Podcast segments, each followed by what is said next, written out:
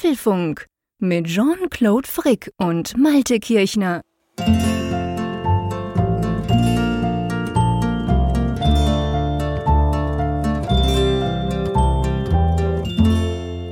Folge 329 des Apfelfunk Podcasts. Aufgenommen am Mittwoch, 25. Mai.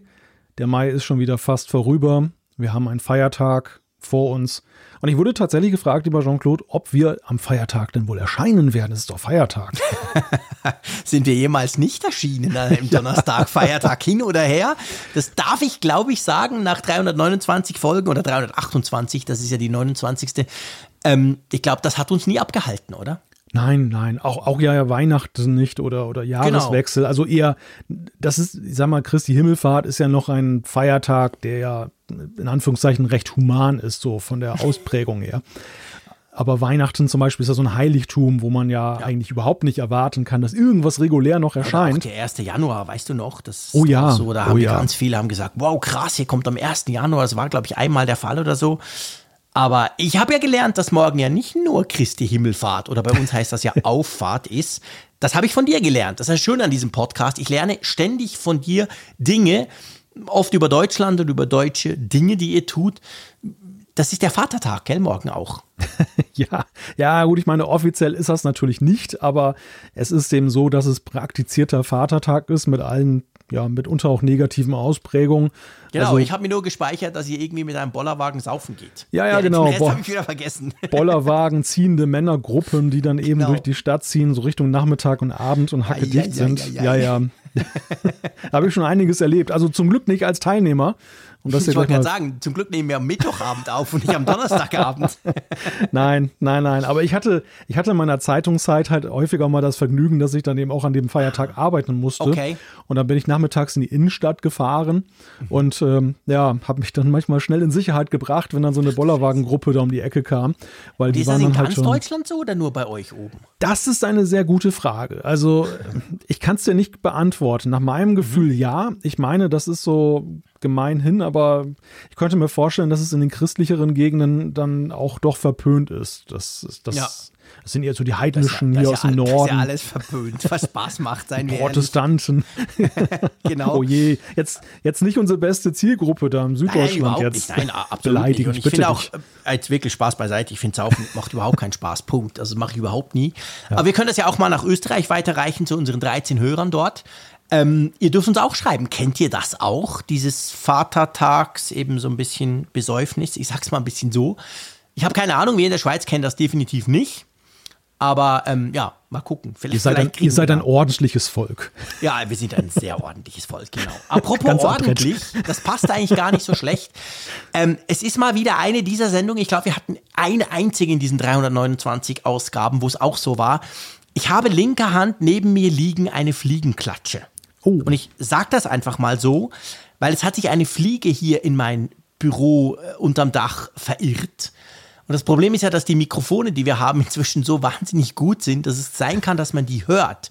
Problem dabei, du kennst ja mein Büro noch von früher. Da wäre es mhm. ja keine Sache gewesen, mal schnell aufstehen, an der Wand, irgendwie an der Decke hinklatschen und gut ist.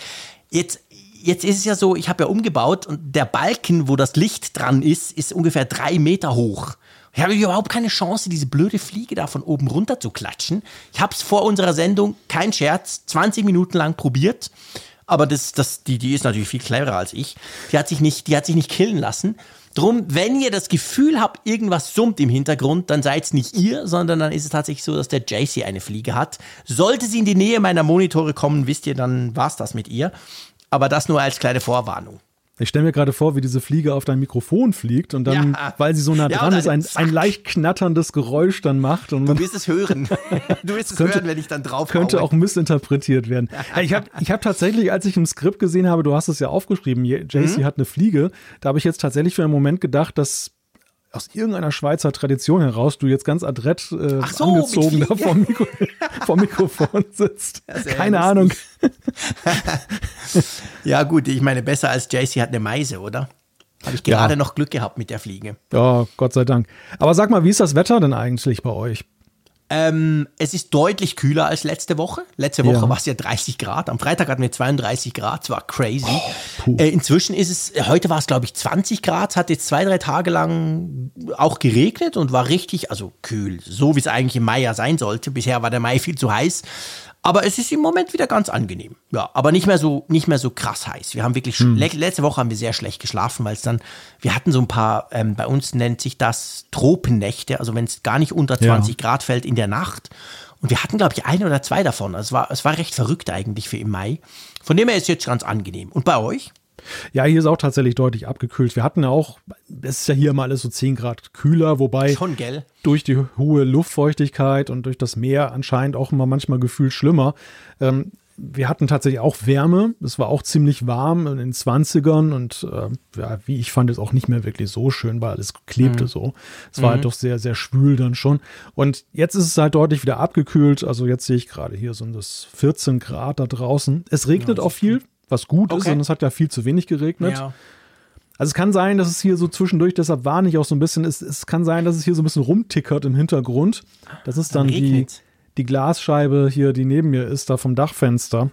Dann, das Lustige äh, ist ja, ich habe mir auch bei der Fliege überlegt, ob ich es überhaupt ähm, bringen soll, also ob ich überhaupt was drüber, weil das Problem ist, wir haben die, diese Diskussion früher beim Radio immer geführt, wenn irgendwas schief geht, dann, dann kannst du ja drauf. so tun, ja, du kannst ja so tun, wie wenn nichts wäre. Ja. Und dann meint vielleicht einfach der Hörer, bei ihm hat der Radio halt gerade irgendwie gesprungen oder whatever. Und bei der Fliege ist es ja auch so eine Sache, ja, es kann ja sein, wenn du das hörst beim Joggen, dann denkst du, okay, komisch, ist wohl eine Fliege oder ne, irgendwas summt um mich rum.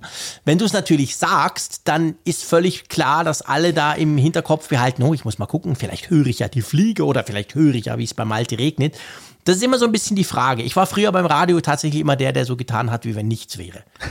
Weißt du, aber egal, Song abgewürgt, völlig falschen Fader hochgezogen, hat die Scheiße getönt, aber so nach dem Motto, hattet ihr ein Problem? Bei mir ist alles gut. Ja. Aber heute bin ich da. Vielleicht ja, dir, viel ehrlicher. Und stell dir vor, viele hören uns ja auch schon am frühen Morgen, wie wir immer wieder ein Feedback dann zurückbekommen. Ja.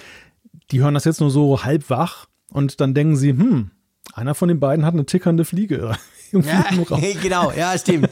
Vielleicht besser, wenn wir das noch vorher annotieren, was da problematisch sein könnte.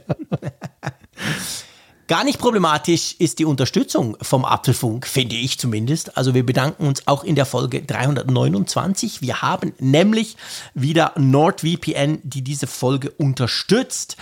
Ähm, wahrscheinlich kennt ihr das inzwischen alle, aber nichtsdestotrotz erklären wir es gern nochmal, was genau NordVPN ist. VPN ist eine Lösung, wo du halt quasi dich in ein, äh, ich sag mal, in ein anderes Land einwählen kannst. Da geht es um 60 Länder, über 5.500 Server.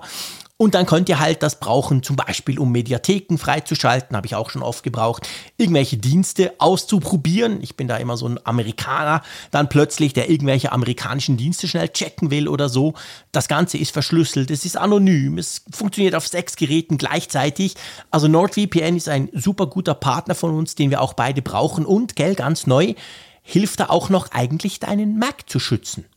Genau, denn es gibt einen Online-Bedrohungsschutz, der inklusive ist und der schützt euch vor Viren, Werbung, Trackern, also all diese wunderschönen Sachen in Anführungszeichen, die da uns im Netz tagtäglich auflauern. Mhm. Den kann man damit etwas entgegensetzen. Und das Schöne ist, man kann es eben sogar benutzen, ohne die VPN-Verbindung jetzt dann aufgebaut ja. zu haben, was natürlich grundsätzlich empfohlen ist. Denn es ist ja eben auch so, ich stelle das fest, man wird ja immer häufiger geolokalisiert. Also egal, ja, welche Website krass. man aufruft, ja. die, die gucken halt immer, aus welcher IP-Region kommst du und dann kriegst du gleich irgendwie so regionale, lokale Angebote offeriert. Und wenn man sich da so ein bisschen das vom Hals halten möchte, ist es auch ganz praktisch, wenn man, selbst im gleichen Land, ne, selbst wenn man in Deutschland jetzt dann irgendwie so einen Sogar, anderen okay. Server nimmt, ja. dann, dann kriegst du, was weiß ich, plötzlich Weißwurst angeboten, weil dein Server auf VPN-Server in München ist oder so. Hey, aktuelles Beispiel, wir fahren jetzt morgen noch mal kurz an den Bodensee. Wir übernachten nur eine Nacht da. Ich bin dann am Apfelfunk am Hörer wieder zurück. Aber ähm, da ist mir zum Beispiel tatsächlich aufgefallen, das Hotel, das wir gefunden haben, wenn ich das einfach ganz normal bei mir so gegoogelt habe, klickt habt und dann da irgendwie über die üblichen Portale was gebucht habe, hatten wir einen Preis X. Ich habe mich dann per VPN ins Niedriglohnland Deutschland eingewählt und du wirst lachen, das hat 30 Euro weniger gekostet. So. Obwohl ich dann die Schweizer Adresse, ich weiß, ich habe ja dann ja. eingegeben, woher ich komme, damit die ja wissen, ah, das ist jetzt der Frick aus der Schweiz. Das allein, das, das, hat nicht gestört, aber die haben offensichtlich rein IP gecheckt, oh, da kommt ein Schweizer, zack, teurer Preis. Verrückt eigentlich, oder? so klaut uns ein Schweizer die schönen Rabatte, die wir kriegen hier. Ja, da siehst du mal. Aber weißt du, was das Schlimmste ist? Ein Schweizer Hotel ist noch auf der Schweizer Seite, weil auf der deutschen Seite war alles schon ausgebucht. Ach so, ach ja, so. Ganz ach, in der Nähe von Konstanz, aber auf der Schweizer Seite noch. Das Völlig ist verrückt. Ja, das ist ja perfide. Ja, ja, also man muss den Schweizern jetzt mal die Schuld geben und nicht euch. Oder wenn, oder wenn man umgekehrt denkt, man möchte mal lieber ein bisschen mehr bezahlen als zu wenig. Genau, dann, kann dann kannst du einfach, wählst du dich in der Schweiz ein und dann siehst du plötzlich, dass die Preise ganz anders sind. Ja, das Sehr könnte schön. eine Möglichkeit sein. Also, wenn ihr es mal ausprobieren wollt, dann ähm, geht doch auf nordvpn.com slash Apfelfunk und wir bedanken uns. Da gibt es einen großen Rabatt, 73 Prozent, zwei Jahre und noch äh, was obendrauf eben. Also könnt ihr gerne mal checken. Wir bedanken uns für NordVPN, dass sie uns immer so treu unterstützen. Das ist wirklich cool. So, ich habe schon Apfelfunk am Hörer erwähnt, gell? Ja, ja. Können wir jetzt nochmal darauf hinweisen? Genau, Freitag ist es nämlich soweit. Also die, die Zeit zwischen den Feiertagen ist natürlich auch mit was Schönem aufgefüllt. Wir gehen auf Sendung am Freitagabend mit Raphael, mit dir natürlich. Und wir haben uns ganz viele Hörerinnen und Hörer, oder eigentlich momentan sind es nur Hörer. Also wenn da eine Hörerin da draußen ist, die, die mutig ist und sagt, hey, ich schalte genau. auch mal die Webcam an und spreche mit den dreien mal. Habt ihr gute Chancen. Genau, dann, dann meldet euch jetzt gerne noch. Also wir haben eine ganze Reihe von Leuten, die, dann halt mit uns über die WWDC so ein bisschen dann sprechen wollen. Mhm. Wir machen es so ein bisschen anders als sonst. Also nicht so, sonst haben wir uns ja sehr viel Zeit für den einzelnen Gast genommen. Ja. Jetzt müsst, wir müssen alleine jetzt aufgrund der Menge der Gäste halt so ein bisschen dann takten, mhm. dass wir so immer mal so ja, zehn Minuten, sage ich mal, eben schnacken. Genau. Und dann schalten wir mal weiter. Ich bin sehr gespannt, mit wem wir da das Vergnügen haben. Ja, ich freue mich auch. Also es wird super. Da haben sich schon einige gemeldet auf den Aufruf von, von, von letzter Woche.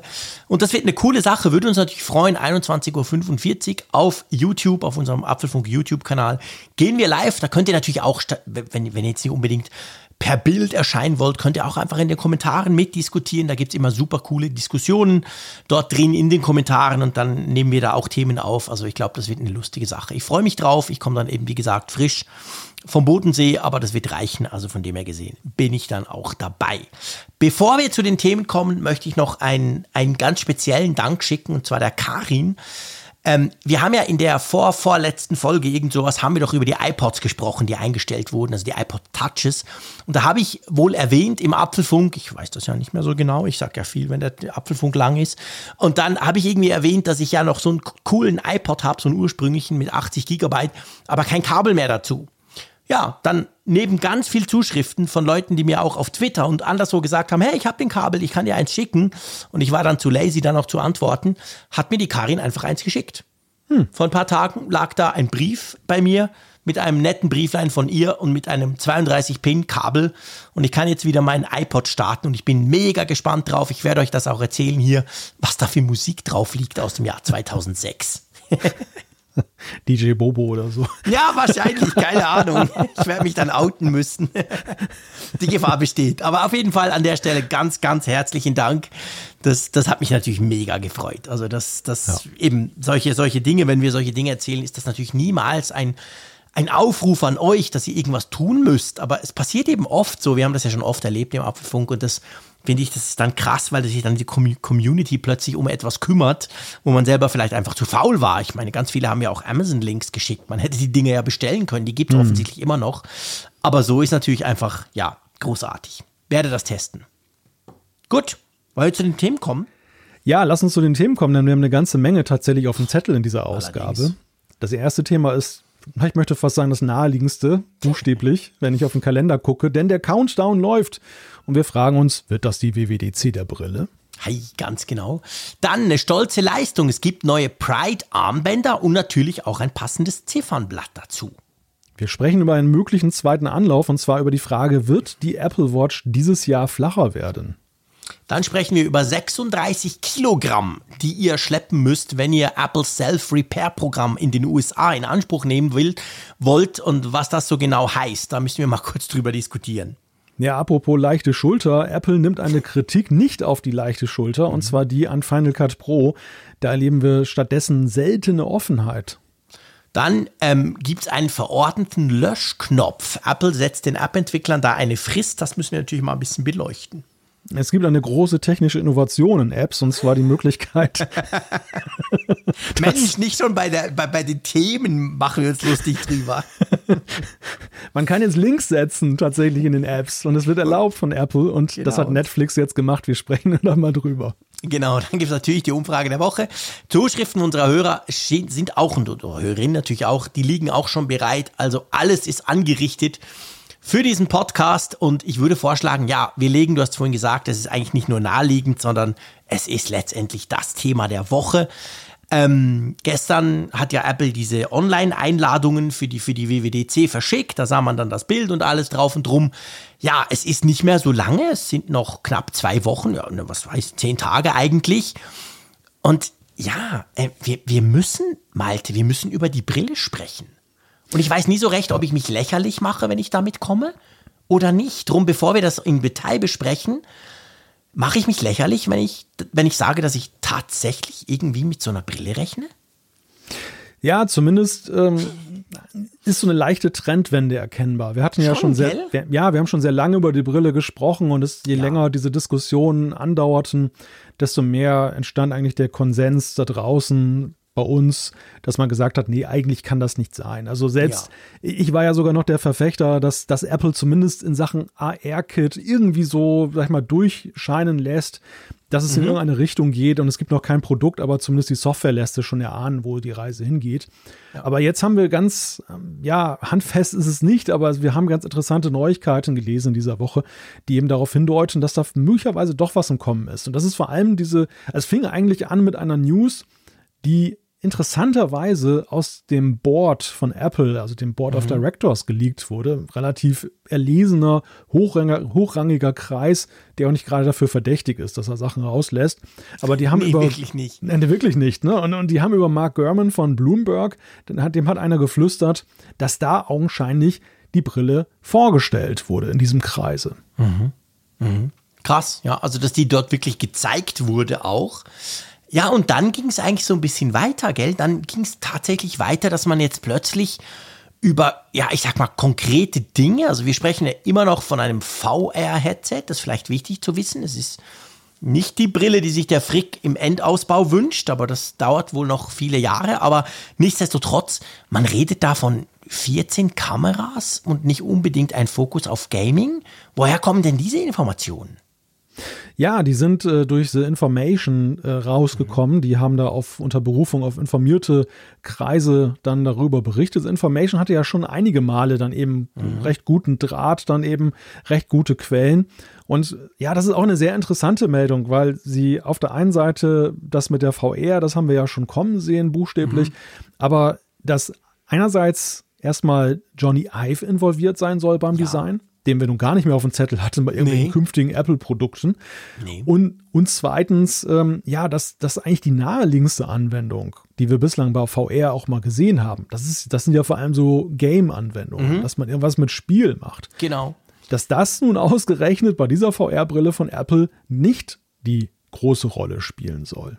Ja, sondern es soll offensichtlich mehr um Virtual Reality gehen, aber eben nicht in Spielen, sondern generell, also diese vielen Kameras sollen wohl, wenn man den Information Glauben schenken soll, kann, dann sollen die wohl dafür da sein, um quasi die Mimik des Gegenübers dahingehend zu verstehen, dass dann quasi, ähm, ja, dass dann diese Avatare, die du ja, ich sage jetzt mal im, im, Metaversum, um dieses Wort jetzt auch noch einzuwerfen, bei Apple heißt es dann sicher anders, um dann die da quasi möglichst lebensecht darzustellen. Das wäre ja schon spannend, das wäre ja was, schon was ganz anderes, weil du hast gesagt, VR ist bis jetzt eigentlich immer, ja, warum sollst du so ein Ding anziehen? Ja, weil du halt gamest. Hm. Ja, es scheint ja offenbar im Silicon Valley, wenn man die Ambitionen auch von, von Facebook anguckt und anderen, so breiter Konsens zu sein. Wahrscheinlich ist diese Idee auch durch Corona nochmal so sehr ja. beflügelt worden, dass man eben virtuelle Treffpunkte schafft. Ne? Also, dass man mhm. wirklich so virtuelle Welten dass, dass wir uns also in gewisser Weise halt wie in sozialen Netzwerken bewegen. Das sind ja auch so mhm. Welten für sich. Ja. In positiven wie im negativen. Ja, genau. Und dass du aber, aber halt jetzt 3D-mäßig. Genau, genau, dass du jetzt Gestalt annimmst darin, dass mhm. du dich darin bewegst und nicht mehr nur eben zweidimensional auf deinem Bildschirm da reinguckst. Ich finde, das ist eine sehr interessante, aber aus meiner Perspektive auch sehr gewagte Wette auf die Zukunft. Ich weiß nicht, wie dir das geht. Ja, doch, das ist, also ganz generell finde ich das schon auch sehr gewagt. Ich finde das schon auch faszinierend, muss aber sagen, dass ich immer die Idee faszinierender fand bisher als sämtliche Umsetzungen, die ja schon versucht wurden. Ist ja nicht so, dass, dass es sowas nicht gibt. Second Life gibt es irgendwie dieses Spiel quasi oder diese Spielwelt oder diese offene 3D-Welt, die gibt es ja schon seit 2005 oder so. Also ja nicht so, dass auch Facebook und Meta haben das ja nicht erfunden. Aber ich war dann immer enttäuscht davon eigentlich mit den Sachen, die es gab. Und da stellt sich mir die Frage, wie wäre es denn, wenn es jetzt einer ganz anders, viel besser, viel realistischer, viel richtiger, sage ich mal, machen würde? ich finde es schon faszinierend. Also ich könnte mir, ich könnte mir tatsächlich vorstellen, vorausgesetzt, wir haben so eine mega geile Welt, ich sage es jetzt einfach mal so, und ein passendes Headset dazu natürlich. Ich könnte mir schon vorstellen, dass wir zwei uns irgendwo treffen würden in der Virtual Reality. Ja, ich kann mir das auch vorstellen, aber ich kann mir das tatsächlich nur kurzfristig vorstellen. So im Sinne von Clubhouse zum Beispiel. Dass ja. das so ein, so, ein, so ein, Hype ist, äh, ja. man ist total geflasht davon und sagt, hey, cool, neue Welt und so weiter. Das Leben und, da rein zu verlagern, kann ich mir auch ja, nicht vorstellen auf Dauer. Weil ich finde es insofern eine interessante Wette auf die Zukunft, weil die bisherigen Produkte Apples ja nicht so einen ultimativen Anspruch auf ähm, ja, Aktivität hatten, sondern ja eher so immer darauf ausgerichtet waren, eine, ein Begleiter in deinem Alltag zu sein. Die Uhr zum Beispiel. So, das, mhm. das letzte große Produkt von Apple ist ja an deinem Arm und, und begleitet dich durch den Alltag. Mhm erhebt aber ja, ja nicht so den unterschwellig. Ja, erhebt ja nicht den Anspruch, dass du den ganzen Tag da drauf guckst und, ja. und, und, daran rumdrehst. Und ja. selbst das Smartphone ist ja seinerzeit nicht so unbedingt mit der Prämisse eingeführt worden, dass es dann dein Alltag bestimmt. Das mhm. hat sich dann aus der Nutzung heraus entwickelt, genau. dass viele eben so viel Gefallen dran gefunden haben, dass sie das eben dann für sich in ihrem Alltag so verankert haben, während andere ja auch eben auch Smartphones dann auch tatsächlich nur mit sich herumtragen und mal alle fünf Stunden drauf gucken. Also ich will nur sagen, dieses Produkt Produkt kann man ja eigentlich gar nicht jetzt irgendwie nebensächlich nutzen, sondern du setzt das Ding auf. nee, das kannst du musst du in diese Welt eintauchen und du kannst ja auch schwerlich jetzt noch irgendeine Aktivität daneben machen, wie Staubsaugen oder so. Nee. Ähm, oder die 14 Kameras sind dafür, dass du dir das als Fenster aufrufen kannst oder so. Ja. Keine Ahnung. Ja, und, und also der, der Punkt, der mich am meisten, der bei mir am meisten Fragezeichen hinterlässt, ist tatsächlich der, wir sprechen jetzt von dieser Welt. Und das heißt ja letztendlich nichts anderes, will, sollte Apple genau das vorhaben mit so einem VR-Headset, dann braucht es ja die passende Welt. Und natürlich wird Apple nicht bei Meta oder bei irgendeiner anderen ja. Welt dabei sein. Natürlich würde Apple eine eigene Welt machen.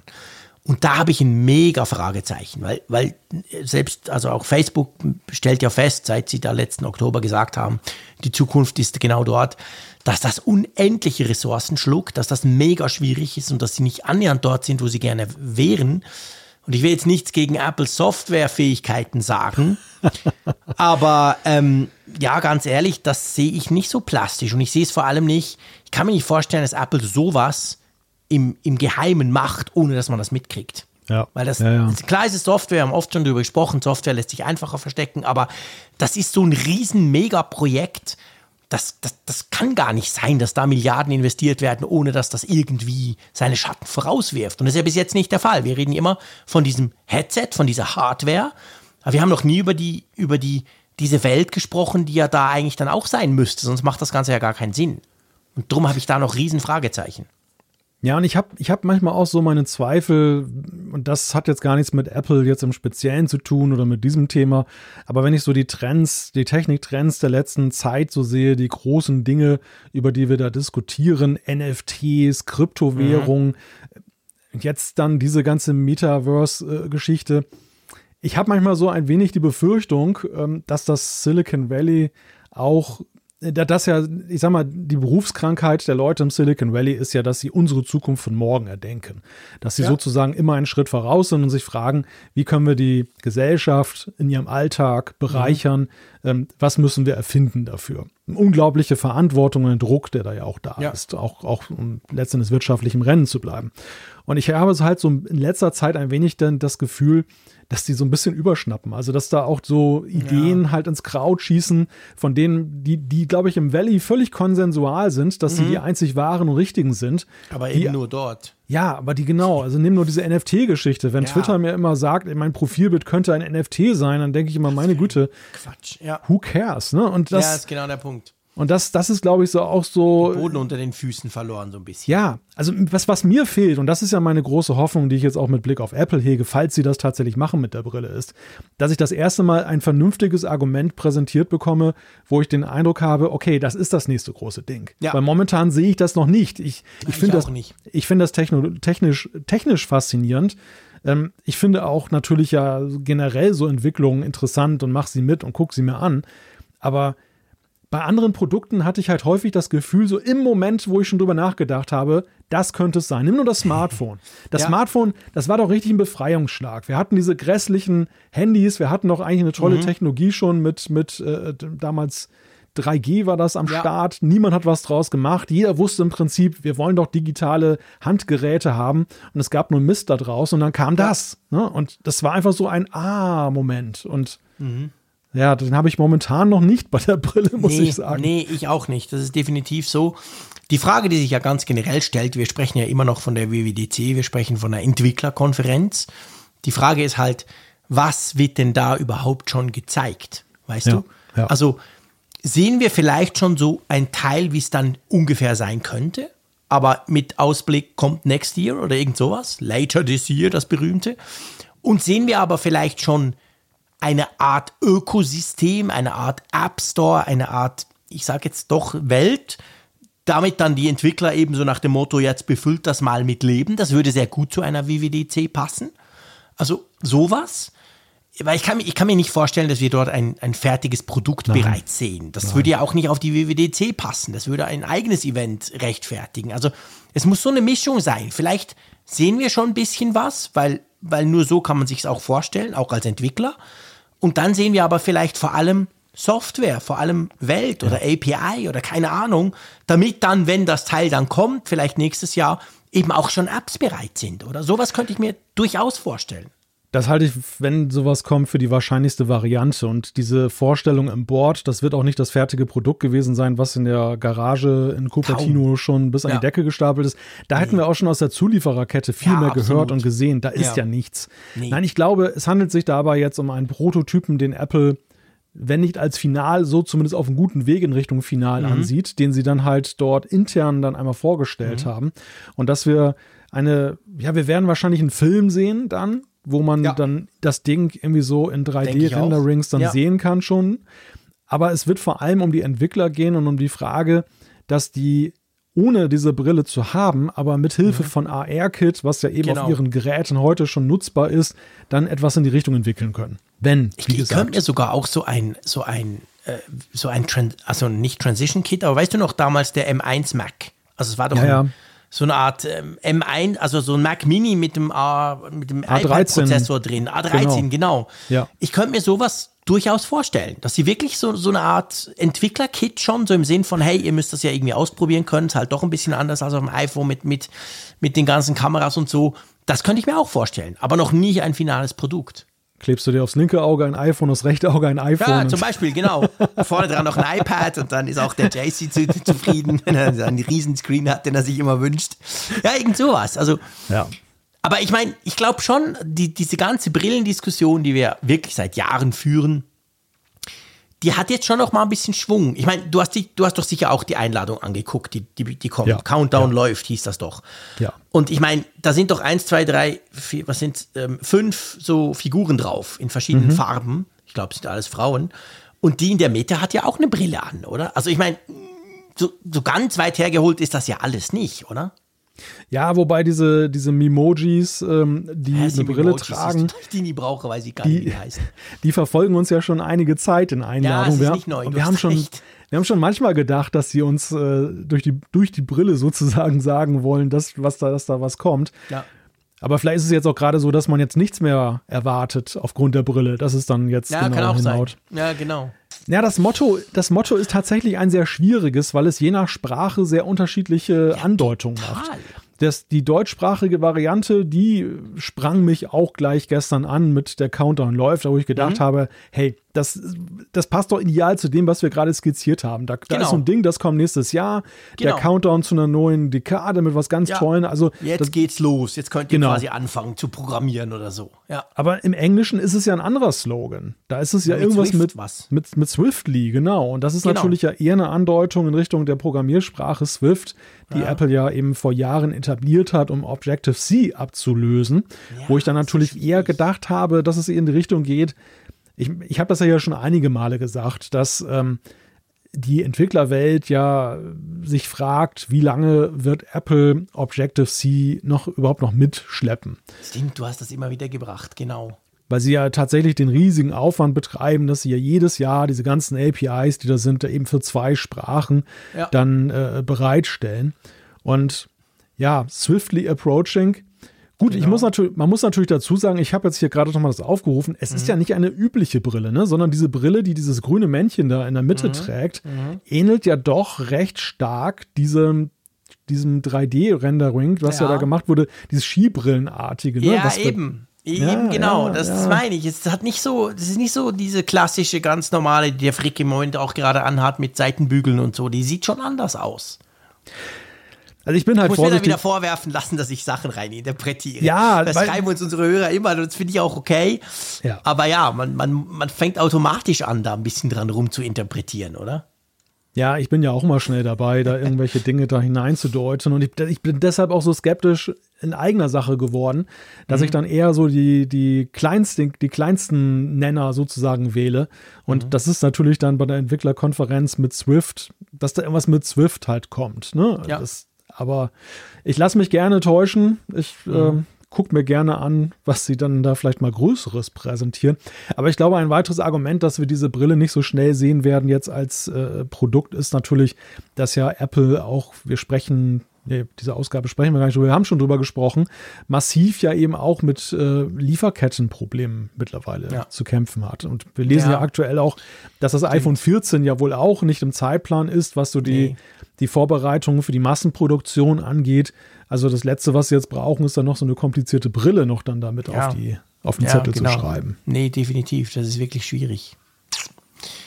Ja, mal schauen. Und dann ist es ja so, man konnte sich ja bewerben für diese, für diese quasi dieses kleine, ich sag mal, Event vor Ort, gell? Ja. Und da ist es aber, glaube ich, so, da wurden jetzt so ein bisschen die Corona-Maßnahmen wieder hochgefahren, oder? Ja, es gab ja nun schon den Bericht, dass ja Apple den äh, Homeoffice-Faktor wieder ein bisschen hochgedreht hat, mhm, dass sie diese genau, letzte Stufe, sie wollten Woche ja, gesprochen. genau, sie wollten ja eigentlich da drei Präsenztage verordnen, mhm. es ist jetzt bei zweien geblieben, wobei man sich natürlich fragen kann, welchen Nutzen das entfaltet, aber ist egal. Ja. Auf jeden Fall, auf jeden Fall war natürlich sofort der Rückschluss, Moment mal, Apple verschärft auf der einen Seite die Maßnahmen für Mitarbeiter, aber gleichzeitig planen sie eine WWDC, wo zumindest eine kleine Gruppe von Entwicklern aus aller Welt ja eintreffen wird. Mhm. Mhm. Und da ist es ja von vornherein schon so gewesen, dass sie gesagt haben, ja, man muss aber so einen vor drei Tagen äh, spätestens gemachten äh, Test, Antigentest, mhm. dann einen, einen äh, aktuellen dann halt darbringen. Das haben sie jetzt verschärft, dass sie jetzt einerseits das auf einen Tag reduziert haben, äh, was das Alter dieses Tests angeht, und zum anderen, du musst jetzt Maske tragen. Diese N95-Maske, das ist, äh, entspricht hier so, so unserem hiesigen. Gell? Genau, genau. Ja. Ja, genau. Also da haben sie, da haben sie das offensichtlich wirklich hoch, hochgedreht, das Ganze. Ja, mal schauen. Und ähm, dann ist es aber so, ähm, es gibt irgendwie für die Besucher gibt schon noch so ein bisschen Programm, oder? Die, die jetzt da quasi ausgewählt, also das war ja so eine ja. Lotterie, da konnte man sich ja, wie früher, nur sind es glaube ich viel weniger als früher natürlich, früher waren es ja 6000, da musst du dich ja auch bewerben dafür. Jetzt sind es viel weniger, aber die kriegen schon was geboten, oder? Ja, die kriegen ein ganz ungewohntes ähm, Programm geboten für Apple-Verhältnisse, denn äh, ja, normalerweise findet die Weltentwicklerkonferenz ja gar nicht in Cupertino statt, ja. sondern zuletzt ja mal in San Jose, wo dann mhm. ja ein ganzes Convention Center halt immer gebucht war. Früher war es ja, glaube ich, was nicht in Moscone auch dann da West in San Francisco. Mhm.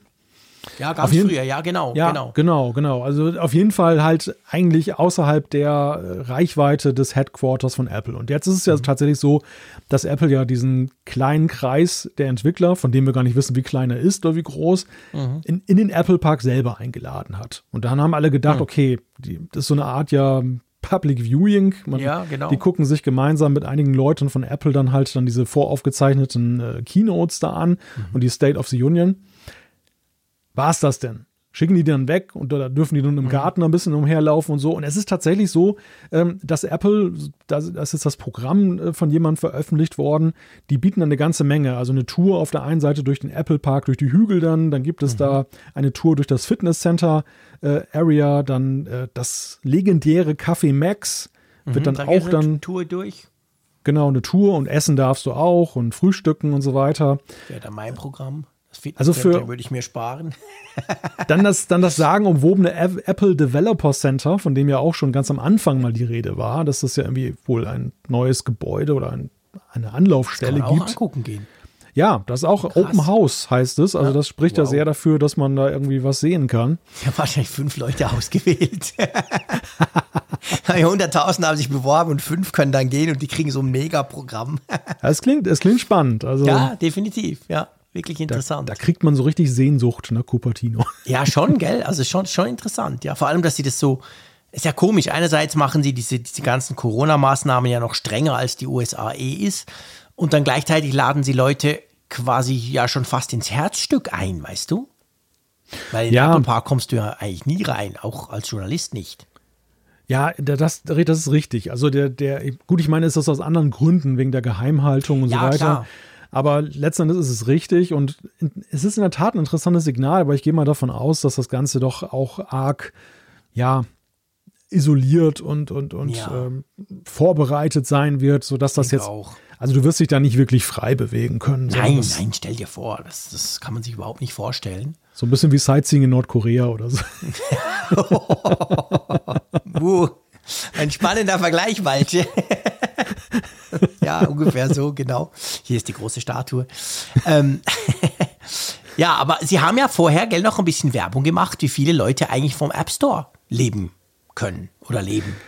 Ja, das hat tatsächlich auch schon fast Tradition. Das ist ja mal erwachsen aus dieser Kritik, die ja da kam, dass gesagt wurde, Apple kassiert viel zu viel Geld und äh, ja. äh, die, die armen Entwickler kommen dann halt schlecht weg. Jetzt haben sie es umgedreht von einer Defensive zu einer Offensive, dass sie mhm. eben vor der Entwicklerkonferenz dann nochmal lancieren. Ähm, ja, was für ein Wirtschaftsfaktor ist denn der App Store? Ist das jetzt so eine reine ja, Amusement-Geschichte dann, dass, dass dass, dass sich die Leute da 5 Euro dazu verdienen und ja. äh, es wird ein riesen Popanz drum gemacht oder ist es tatsächlich jetzt wirklich ein Wirtschaftsfaktor? Und ja, Apple legt halt jetzt in einer Pressemitteilung da, die, die wurde für mehrere Länder veröffentlicht auf der Welt, aber sie haben auch für Deutschland das ausgebracht und da ist halt die Rede davon, dass 400.000 Arbeitsplätze in Deutschland halt vom App Store unterstützt werden. Schon krass. Ja. Also, äh, äh, seien wir ehrlich, erstaunt uns ja nicht. Das, das App-Business ist ja eine Riesengeschichte letztendlich. Die, die, Zukunft sind ja immer Apps und so. Also von dem her kann ich mir das schon vorstellen. Aber ja, trotzdem, also ich meine, nur für Deutschland eben. Nochmal, die 400.000, da geht es um Deutschland, da geht es nicht weltweit, da sind es ja ein paar Millionen. Ja, spannende Sache, definitiv. Also ich freue mich auf die WWDC. Ich bin extrem gespannt. Ich bin auch immer noch hin und her gerissen, ob ich jetzt, ob ich jetzt völlig abfahren soll auf diese Brillengerüchte oder ob ich nach wie vor sage, hey, aber Freunde, sage ich seit Jahren, nein, die kommt noch nicht. Wir sind viel zu früh. Es dauert noch zwei, drei Jahre. Aber ich, ja, ich merke so ein bisschen diese, diese, diese Haltung, die ich lange hatte damit, die genau in diese Richtung zielte, die wackelt schon so ein bisschen jetzt. Also ich könnte mir tatsächlich vorstellen, dass wir dass die Brille, sagen wir es mal so, sagen wir es mal ganz konservativ, dass die Brille ein Thema ist an der WWDC. Ja, das Interessante ist ja, dass vor dem Hintergrund der Brille diese ganzen klassischen Themen völlig in den Hintergrund rücken. Ja, wir wissen ja, wir wissen ja nach wie vor Gerüchte halber sehr wenig über iOS 16. Wir wissen ja, ganz nichts. wenig bis gar nichts über WatchOS 9. Nichts. Mac, der Mac OS. Pro, niemand spricht mehr über den Mac Pro. Man ging ja. doch noch vor ein paar Wochen aus, ja logisch, Mac Pro, WWDC, den werden wir sehen. Kein Wort mehr, nichts. Ja, stimmt. Also alles tritt hinter die Brille zurück. Das sind Nebelkerzen von Apple. Die machen das extra. Die tun so ein bisschen VR-Zeug irgendwo liegen lassen quasi. Und dann ähm, kommen sie eben dann doch mit Mac Pro und so ganz klassisch um die Ecke.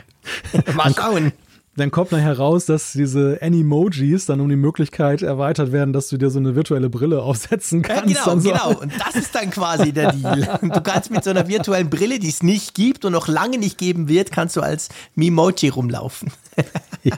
Sehr schön. Ei, ei, ei, ja, mal schauen. Wir werden es natürlich sehen ähm, in zehn Tagen. Das wird sicher spannend. Das wisst ihr, am Montagabend um 19 Uhr ist diese Keynote wie immer eigentlich am Pfingstmontag, lustigerweise. Ja. Ähm, ich glaube, das interessiert die Amerikaner nicht. Die haben das ja, glaube ich, nicht, oder? Kennen die das gar nicht, solche katholischen Feiertage? Ich glaube, Pfingstmontag haben die nicht, nein. Oder ja. ist ja nicht nur katholisch, das ist ja auch, genau, einfach christlichen, so hätte ich sagen müssen, ja, Feiertage. Ja. Die haben ja einfach sonst 3000 Religionen. Da spielt es, glaube ich, keine Rolle, sonst kannst du nie ein Event machen. Ich weiß es nicht. Auf jeden Fall, anyway, ist ja egal. Es ist der 6. Der 6. Juni, dann geht das Ganze über die Bühne und ähm, ja, wir schauen mal. Wir sind genau. gespannt.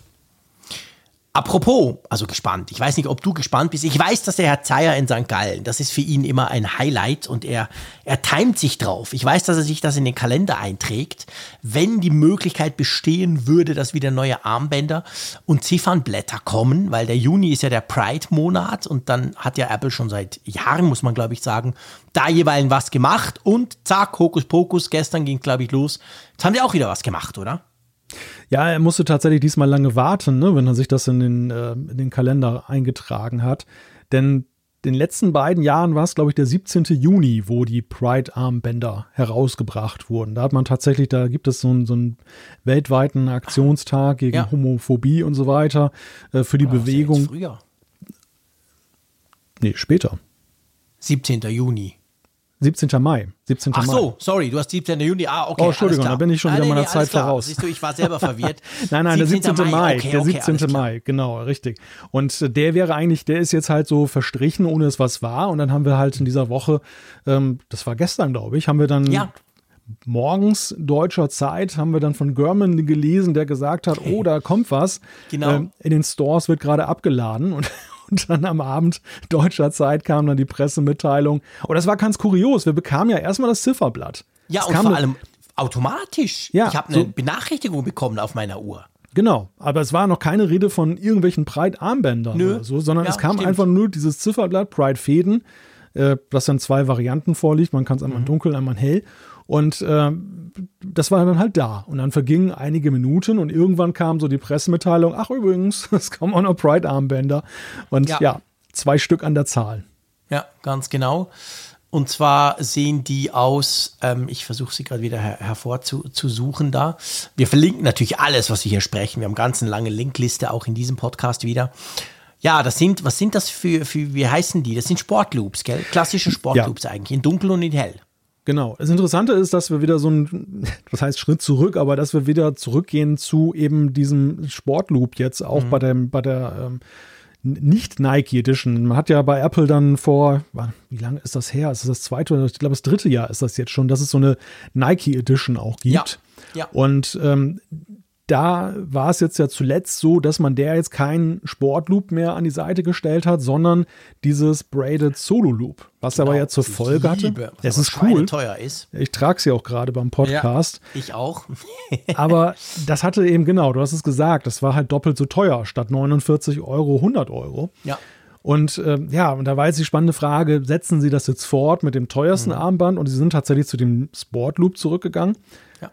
Das ja, so auch ziemlich klassisch daherkommt. Ne? Also Finde ich das, auch. Mhm. Es erinnert mich sehr stark, muss ich sagen, an das äh, letztjährige Nike Pride Sport. Ja. Weil, ja. Ein bisschen, bisschen sattere Farben. Ja. Und es gibt einen signifikanten Unterschied, den sieht man aber tatsächlich nur, wenn man den Arm umdreht. Denn es ist der Pride Schriftzug, so in so einer Schreibschrift, wie wir das so kennen von dem, so. dem, dem Hello äh, Schriftzug. Ah von der Apple. Ist drin, also ja, mit einer ganz speziellen, ganz speziellen Technik hat Apple geschrieben. Ah, also, dass okay. sie da, die haben da irgendwelche Fäden rausgezogen. Und zwar so haben sie die rausgezogen, dass dann eben dieser Schriftzug entsteht. Ganz, ganz kunstvoll irgendwie in der Herstellung. Cool. Also das ist so ein Alleinstellungsmerkmal, denn sowas hatten wir tatsächlich noch nicht, dass da ein Schriftzug nee. mal drin war. Ja, nee, das hatten wir tatsächlich noch nicht. Ich finde die immer schön, muss ich sagen. Also ich finde, ich bin ein großer Fan davon. Ich trage die dann eigentlich auch immer ganz gern.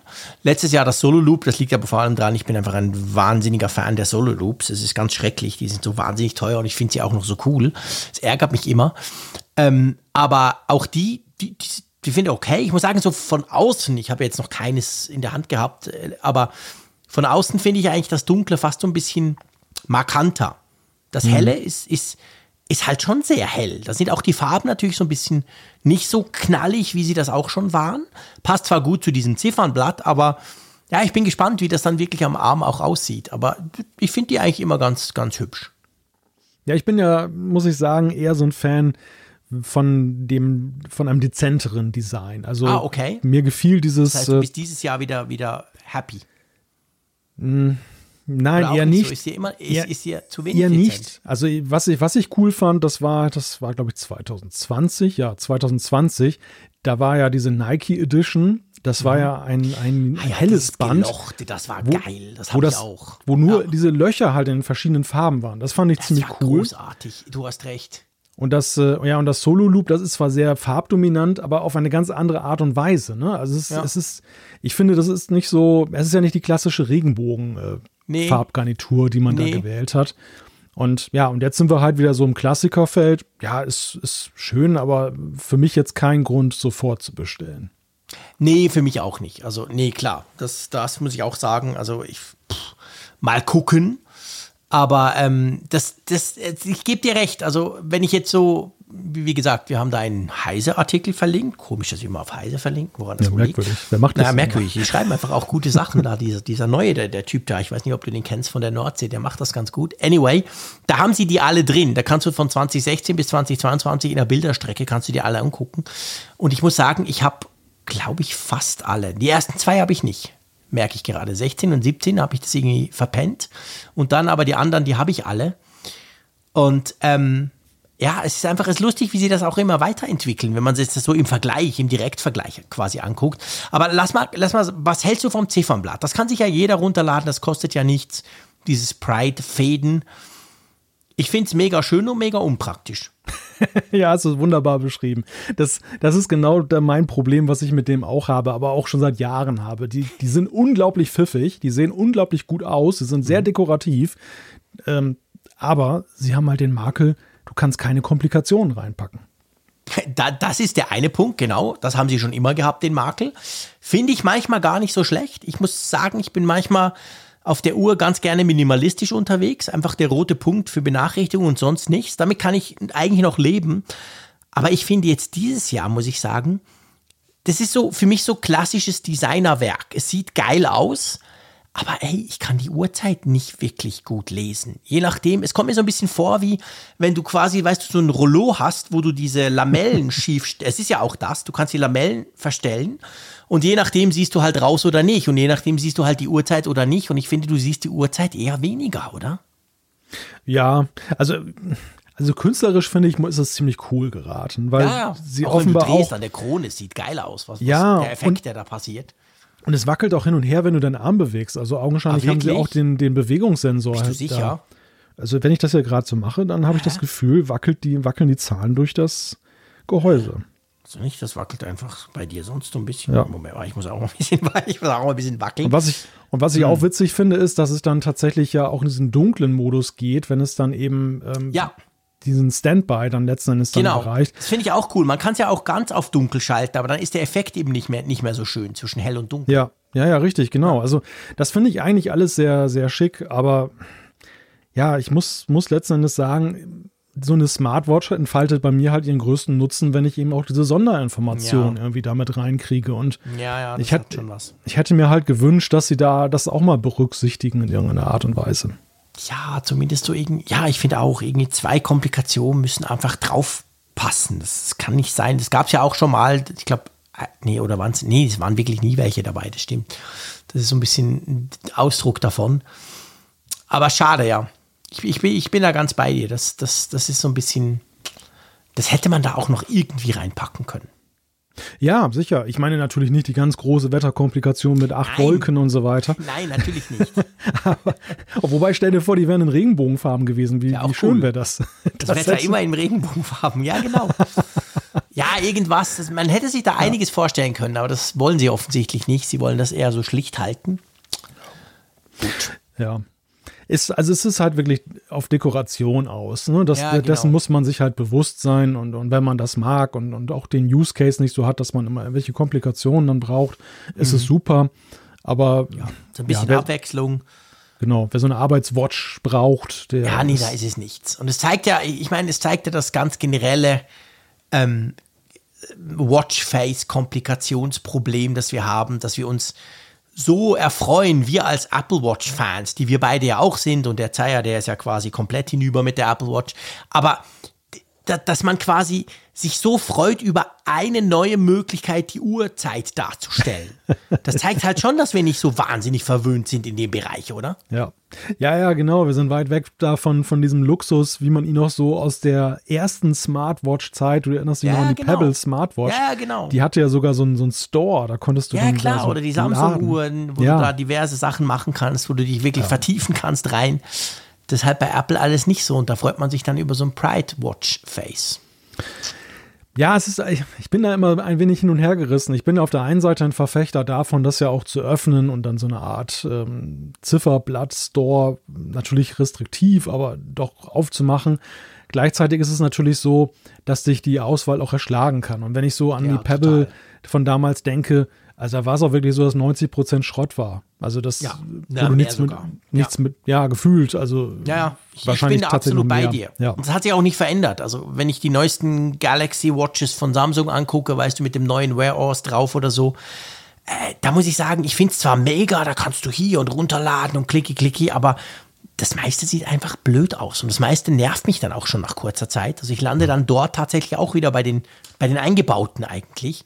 Und ich meine, die Auswahl ist ja inzwischen bei Apple eigentlich riesig. Wenn du noch die Komplikationen dazu zählst, dann kannst du ja, und noch mit der Farbe spielst, dann kannst du dich ja da auch, ich meine, dann gibt es wahrscheinlich tausende Möglichkeiten schon jetzt. Und, und das ist halt die Gefahr. Also ich, ich, ich, ich kann das total nachvollziehen bei Apple, weil Apple, Apple will halt letztendlich bestimmen, wie deine Uhr aussieht. Und sie wollen, ja oder, oder schöner ausgedrückt, sie wollen nicht, dass die scheiße aussieht. Und das passiert halt in dem Moment, wo irgendeiner irgendwelche Watchfaces bastelt und irgendwo hochlädt und dann kannst du die runterladen. Also ich kann das schon nachvollziehen. Ich, ich habe mich damit auch arrangiert. Also ich bin, ich war auch ganz, ganz lange, habe ich das schrecklich, fand ich, hey, da muss was kommen, Freunde, mach doch was. Inzwischen kann ich damit leben, aber ja, auch da wieder, da muss halt Apple ran, da muss halt Apple noch mehr Möglichkeiten bieten. Ich musste gerade schmunzeln, also sagt es positiv ausgedrückt oder schöner ausgedrückt. Sie wollen nicht, dass die Uhr scheiße aussieht. Ja, das war natürlich ein kleiner Scherz meiner Seite, genau. Stell mir gerade so ein Meeting mit Tim Cook vor und dann so, was wollen wir mit der Uhr erreichen? Wir wollen nicht, dass sie scheiße aussieht. Genau, genau. Das ist das Wichtigste, sie darf nicht scheiße aussehen. Also macht Apple eigentlich bei allem, oder? Bei Apple sieht praktisch nichts scheiße aus, oder? Das ist halt schon wichtig dort. Von dem her gesehen, ja, auch bei der Software sollte das so sein. Ja. Darum kann ich das inzwischen wirklich auch nachvollziehen, warum sie das eben nicht tun im, im Unterschied zu anderen. Und weißt du, ich glaube ja auch so ein bisschen, erinnerst du dich dran, dass sie, das war ja nicht die Apple Watch, das war der Mac, nee, das iPad war das, glaube ich. Sie hatten doch mal einen Rechtsstreit mit der Schweizerischen Bundesbahn wegen der Uhr. Ja. Hm. ja das ging doch durch die ganzen, ich weiß nicht mehr, wann das war, das ist schon viele Jahre oh, her, hm. wo, sie, wo sie quasi die, die iPad-Uhr, die sah halt nun mal aus wie unsere Bahnhofsuhr. Und dummerweise ist unsere Bahnhofsuhr markenrechtlich weltweit geschützt. Da munkelt man, wurden 20 Millionen bezahlt. Das, das hat Apple richtig geärgert, dass sie da halt nicht drauf geachtet haben. Und ich könnte mir schon auch vorstellen, dass genau so eine Geschichte dann halt ihre, weißt du, Spuren mhm. hinterlassen hat, dass sie genau wissen, hey, wir wollen da nicht, dass uns Rolex verklagt, weil quasi in diesem Store dann ja. plötzlich einer so macht, dass deine Uhr aussieht wie Rolex und so. Also ich kann das wirklich schon nachvollziehen. Ja, der Zeier, der geht immer mit der Geschichte hausieren, wenn es um die Frage geht, warum es keinen Zifferblatt-Store gibt. Ja, genau. Generell eine Öffnung. Ja, ich bin da immer so ein bisschen zwiegespalten, weil es ist ja am Ende des Tages ja so, jede Art von Markenrechtsverletzung und, und, und wo du so ein ha. Patent ich äh, hab sie. Ah, die Fliege. Ja, die ist tatsächlich bei mir neben meinem Trackpack gelandet. Dummes Tier. So. Das war die Fliege. Weiter geht's. Ein brutaler, glaub, ein brutaler Moment in dieser Apfelfunkfolge ja, 329. Du redest gerade über Zeier und ich haue hier Hau ja. hier mit der Fliegenklatsche rum. Was, die Frage ist, was war jetzt brutaler? Ja, genau. Ja, nichts miteinander zu tun. War reiner Zufall. Nein, aber Zeyer argumentiert ja auf jeden Fall, dass das dagegen spricht. Und äh, ja. ich bin eigentlich der Ansicht, dass jede Art von Ver Verletzung von Markenrecht und so weiter, gerade wenn Apple eben die, nimm mal an, Apple würde eine System-App auf dem iPhone liefern, wo sie gegen irgendein Patent verstoßen. Auch das würde sie ja teuer zu stehen kommen. Ja. Also es ist ja eigentlich eher so, dass da ein, ein Versäumnis von höchster Stelle passiert ist, dass sie das übersehen haben. Das ist teuer für sie klar. geworden. Genau. Aber das ist ja kein Ausschlussgrund. Ähm, ja, man könnte das managen. Dann dürften sie, dann dürften sie auch keine Apps mehr zulassen ne? und müssten ja, auch bei ihren eigenen Apps sehr, noch sehr viel vorsichtiger sein.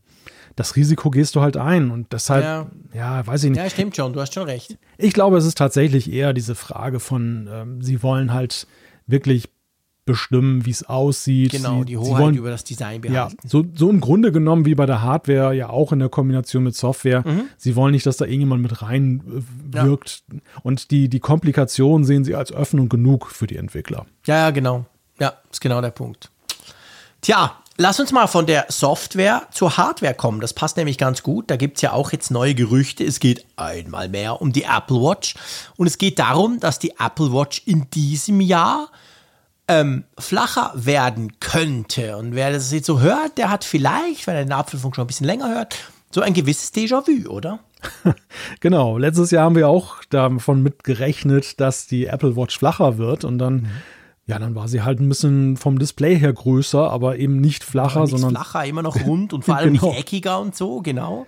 Ja, und es hält sich halt hartnäckig. Jetzt sind halt wieder neue Gerüchte aufgekommen, dass Apple an diesem Plan halt festhält und bringt es nur ein Jahr später, nämlich dieses Jahr. Ja.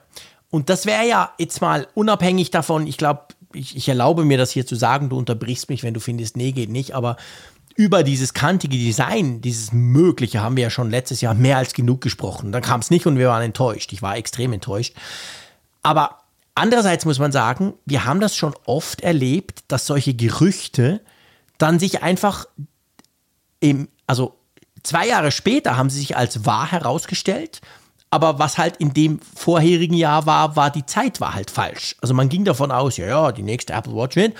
Und dann merkt man, nee, es dauert noch ein Jahr länger. Das hatten wir bei anderen Dingen ja auch schon. Also von dem her gesehen wäre das gar nicht so unmöglich. Das, das, das gab es alles schon, dass wir Sachen gemerkt haben oder es wurde geleakt, aber der Zeitpunkt war halt total falsch, wann ja. Apple das bringen will. Also ich kann mir das nach wie vor vorstellen. Dieses Jahr sogar wieder eher als letztes Jahr, weil das heißt ja nicht, dass letztes Jahr nicht kam, dass es dieses Jahr nicht, nicht trotzdem kommen könnte, oder? Ja, die Geschichte lehrt tatsächlich, dass wir oder Geräte manchmal Gerüchte halber schon wirklich deutlich vor ja. der Veröffentlichung sehen und ja. dass sie dann eben auch in diesem ja noch viel zu frühen zeitlichen Kontext irgendwie keinen Sinn ergeben beziehungsweise mhm. missinterpretiert werden. Ich denke nur so, dass das iPhone SE und das iPhone Mini, das die sind ja auch munter durcheinander geworfen worden im, ja, im Vorfeld. Stimmt. Ähm, oder es war auch bei den iPads teilweise so, bei dem, bei dem Neudesign des iPads und so. Also da, da sind einige Sachen, das, denk an das iPad Mini, wie lange haben wir das erwartet, dass das eben dann rauskommt, dass das iPad Mini dann da äh, verändert wird. Mhm. Also in letzter Konsequenz ist es einfach so, das kann manchmal sehr früh kommen und ich, ich würde sogar eher darauf tippen, dass wenn dieses flache Urdesign kommt, dann kommt es nicht dieses Jahr, sondern eher nächstes Jahr, weil man jetzt erstmal noch diese leicht veränderte Bauform der Series 7 nochmal auskostet, ein Jahr. Mhm.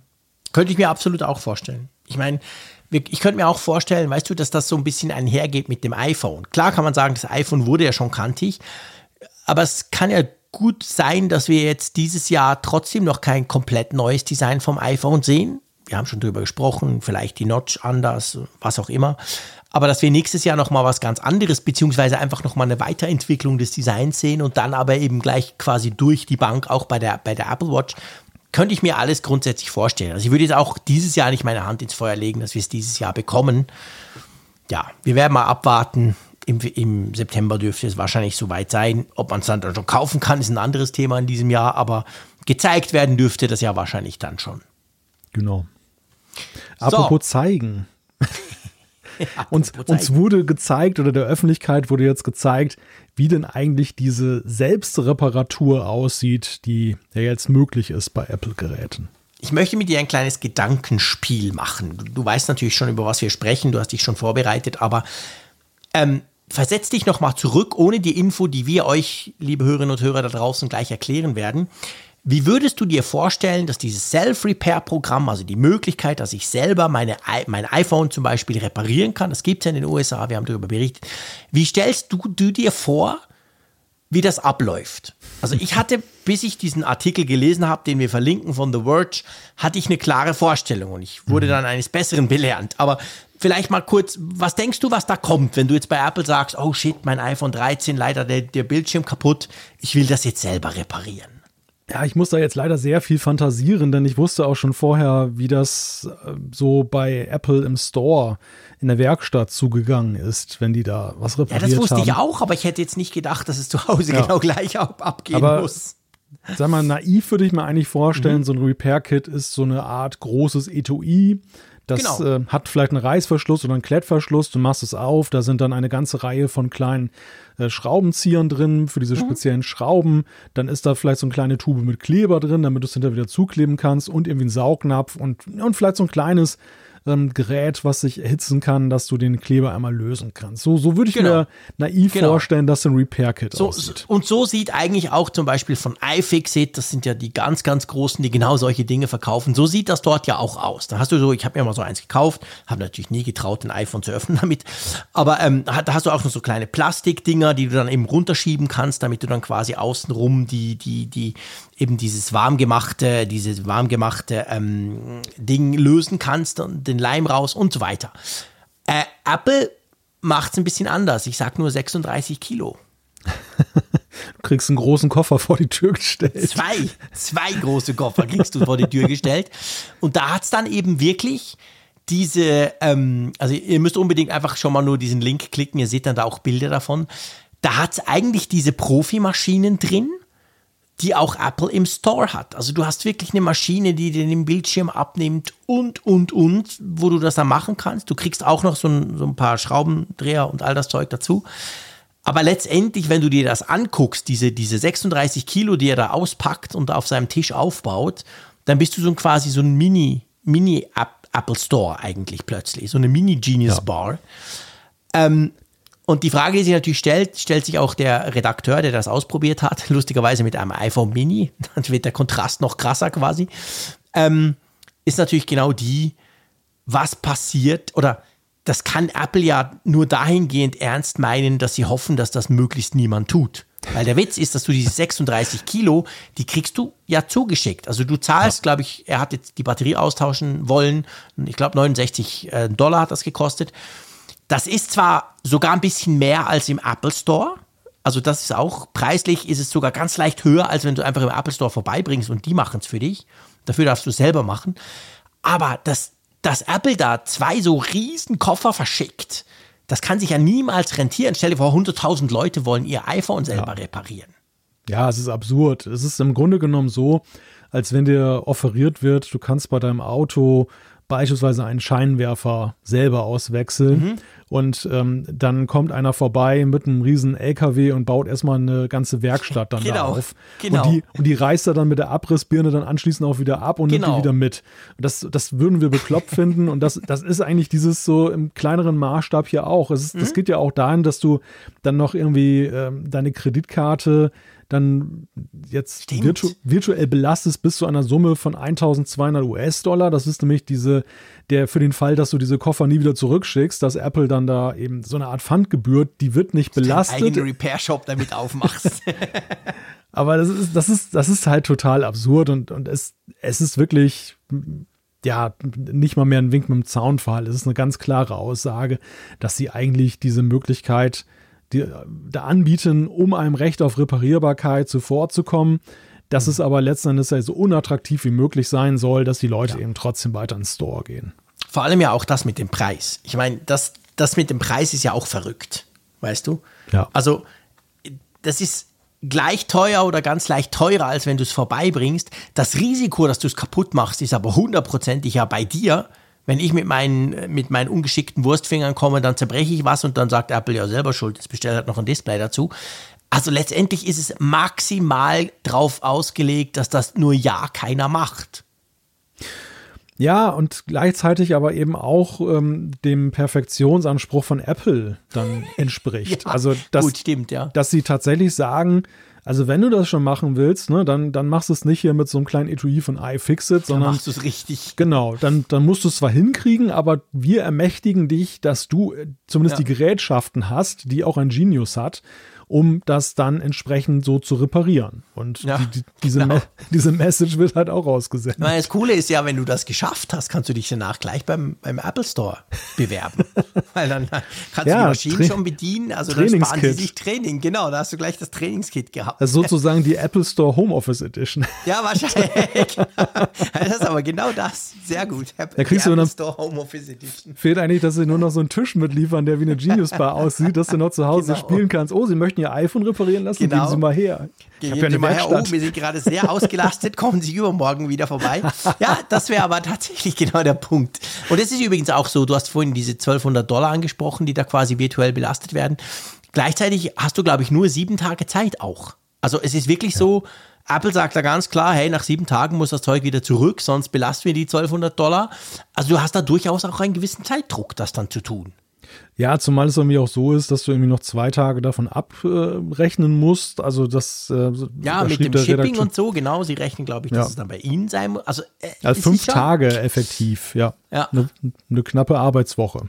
Ich weiß jetzt schon, dass wir von, von unserer Hörerschaft wieder Kommentare bekommen, so nach dem Motto, hey, ihr stellt euch nicht doof an, das geht 30 Sekunden, mache ich jeden Tag. Ich weiß, wir haben so ein paar Bastler unter uns, die uns zuhören, aber ähm, ja, also für mich wäre das zum Beispiel durchaus so ein, so ein zeitkritischer Punkt, weil ich, weil ich mir wahrscheinlich sonst, ich möchte mir da mehr Zeit nehmen. Also ich würde ja, ich, ich würde sowieso nie machen. Ich würde mir das nicht annähernd zutrauen, auch nicht mit diesen Profi-Geräten von Apple.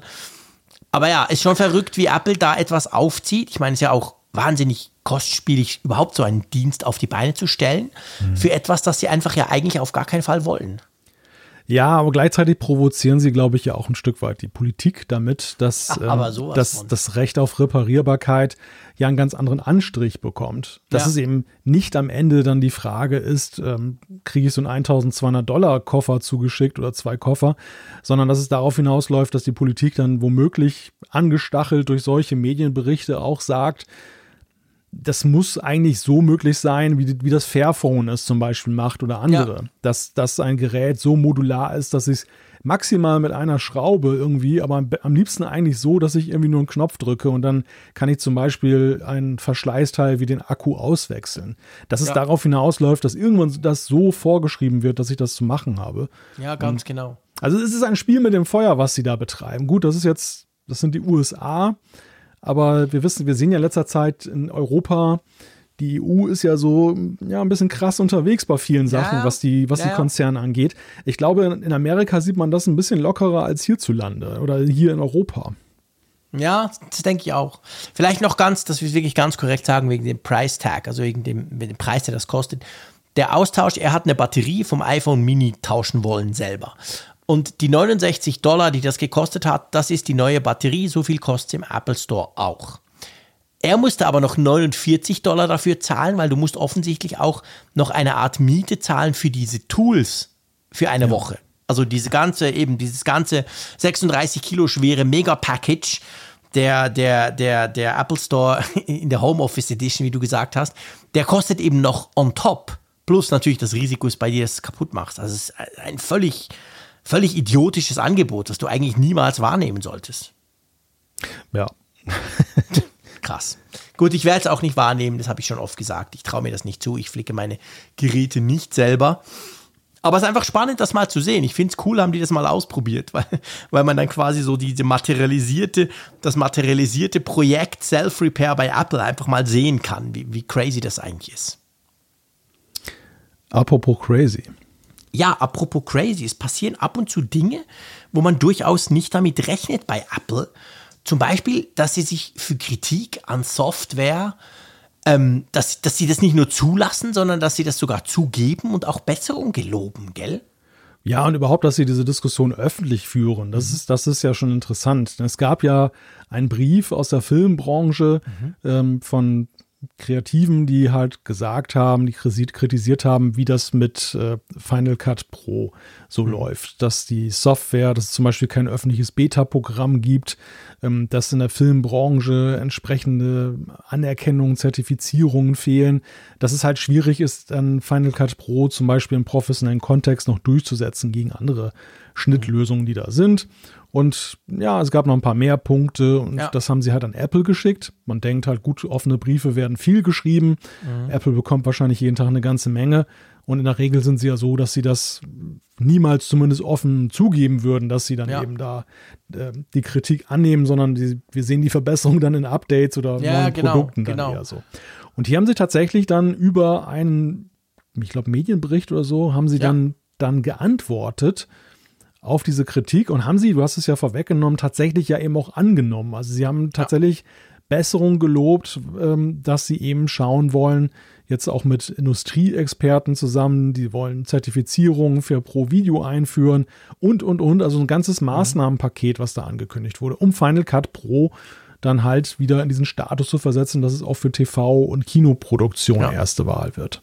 Halt schon mega spannend eigentlich, wenn du dir das überlegst, dass Apple das quasi eben, diese Industrieexperten, die wollen ja auch regulär immer wieder nach ihrer Meinung abfragen, also quasi wie so eine Art Beraterpanel dann haben in Bezug auf Final Cut Pro. Und das, das ist schon, das finde ich wirklich interessant. Also ich meine, wir, wir, dürfen nicht vergessen, diese Kritik, die, um die sich da dreht, das ist nicht die Kritik von YouTubern, das ist auch nicht die Kritik von, von, von Filmemachern, die da selber was basteln, sondern es geht wirklich darum, wenn du diese großen TV-Lösungen, die es eben gibt. Ich habe ja auch mal eine Zeit lang im Fernsehen gearbeitet, also wo du dann extrem äh, dezentrale Workflows hast, wo ganz viele Leute gleichzeitig an den gleichen Pro Projekten arbeiten und sich ständig hin und her und der eine ist da, blöd gesagt, hinten in der Timeline, der andere vorne und so weiter. Und da gibt es halt Software, die das wirklich seit Jahren standardmäßig kann und das kann Final Cut Pro halt nicht. Und damit fliegt Final Cut Pro, obwohl vielleicht die Bearbeitung selber oder gewisse Features durchaus auch einfacher wären, fliegt dann bei solchen Projekten immer raus und das frustriert den einen oder anderen Cutter. Und so ist das so ein bisschen entstanden aus der Idee raus. Und dass Apple da das eigentlich so, so ein bisschen zugibt und auch ja sagt, sie wollen das durchaus angehen, das finde ich schon interessant. Ja, das ist bemerkenswert. Aber ich meine, Final Cut Pro ist ja sowieso so ein ganz interessantes Stück Software, weil es auf der einen Seite ja wirklich aus diesem Pro-Segment herauskommt. Ne? Es ist ja nicht so die Consumer-Software vom nee. Anspruch her. Dafür gibt es iMovie, genau. was ja auch immer mehr verbessert wurde und aufgebohrt wurde, um eben dann auch ja weitergehenden Bedürfnissen gerecht zu werden. Und Final Cut Pro wird aber verkauft als Profi-Software zu einem absoluten Consumerpreis. Ne? Ja, ich absolut, nicht, klar. Ungefähr 300 Euro für eine Lizenz. das ist ein schlechter Scherz. Also und du kannst es anderen ja, kosten das 20-fache, mindestens. Ja, und du kannst es ja eben auch dann mit deiner Apple-ID auf beliebig vielen Geräten dann halt ja, genau, installieren. Stimmt. Also es ist schon irgendwie lustiges. Und es hat ja auch so den Charakter, auch wenn dir so ein Mac, wenn du so ein Mac zusammenstellst, als wenn es so eine Beigabe ist, die du. Ja, das, das, also das ist es auch. Im Profibereich ist das, ich meine, da zahlst du für Plugins das Fünffache. Für irgendein blödes Plugin, das irgendwie, keine Ahnung, dein RTL-Logo richtig animiert oder so. Also das ist, ja. preislich ist das ein absoluter No-Brainer. Es geht niemals um den Preis. Das ist eigentlich eine Gratis-Version für, für diese Profis Final Cut. Aber eben, es fehlen halt offensichtlich gewisse Features. Und ich bin schon gespannt, was jetzt Apple damit machen will. Ob sie wirklich vorhaben, in dem Bereich äh, Fuß zu fassen und da halt eine, eine Konkurrenz aufzubauen ja, wir hatten ja mal eine vergleichbare Situation, als Final Cut vor elf Jahren äh, dann ja ganz neu aufgearbeitet wurde ja. in dieser Version 10, die ja sehr viel Kritik eingesteckt hat. Ja. Da war es da ja tatsächlich so, sie hatten viele Features zurückgeschnitten. Das Ganze erinnert sehr an das, was wir später auch gesehen haben mit der Fotos-App, wo sie auch ja von genau. iPhoto, was nun so ein Generalist war, mhm. dann ja zur Fotos-App gegangen sind, die in der ersten Version ja auch total enttäuscht hat, weil es ja. einfach es waren absolute Basic-Features, die ja. drin waren.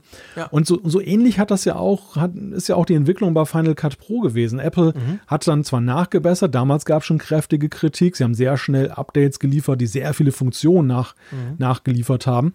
Aber ähm, es hat, und das ist ja auch Kern der Kritik, nie eigentlich mehr den Status erreicht, ja. den es vor diesem Relaunch hatte. Das war ein brutales Downgrade eigentlich damals vor elf Jahren, das zwar Leuten wie uns massiv geholfen hat, weil ich habe Final Cut kannte ich schon vorher, vor der Version 10.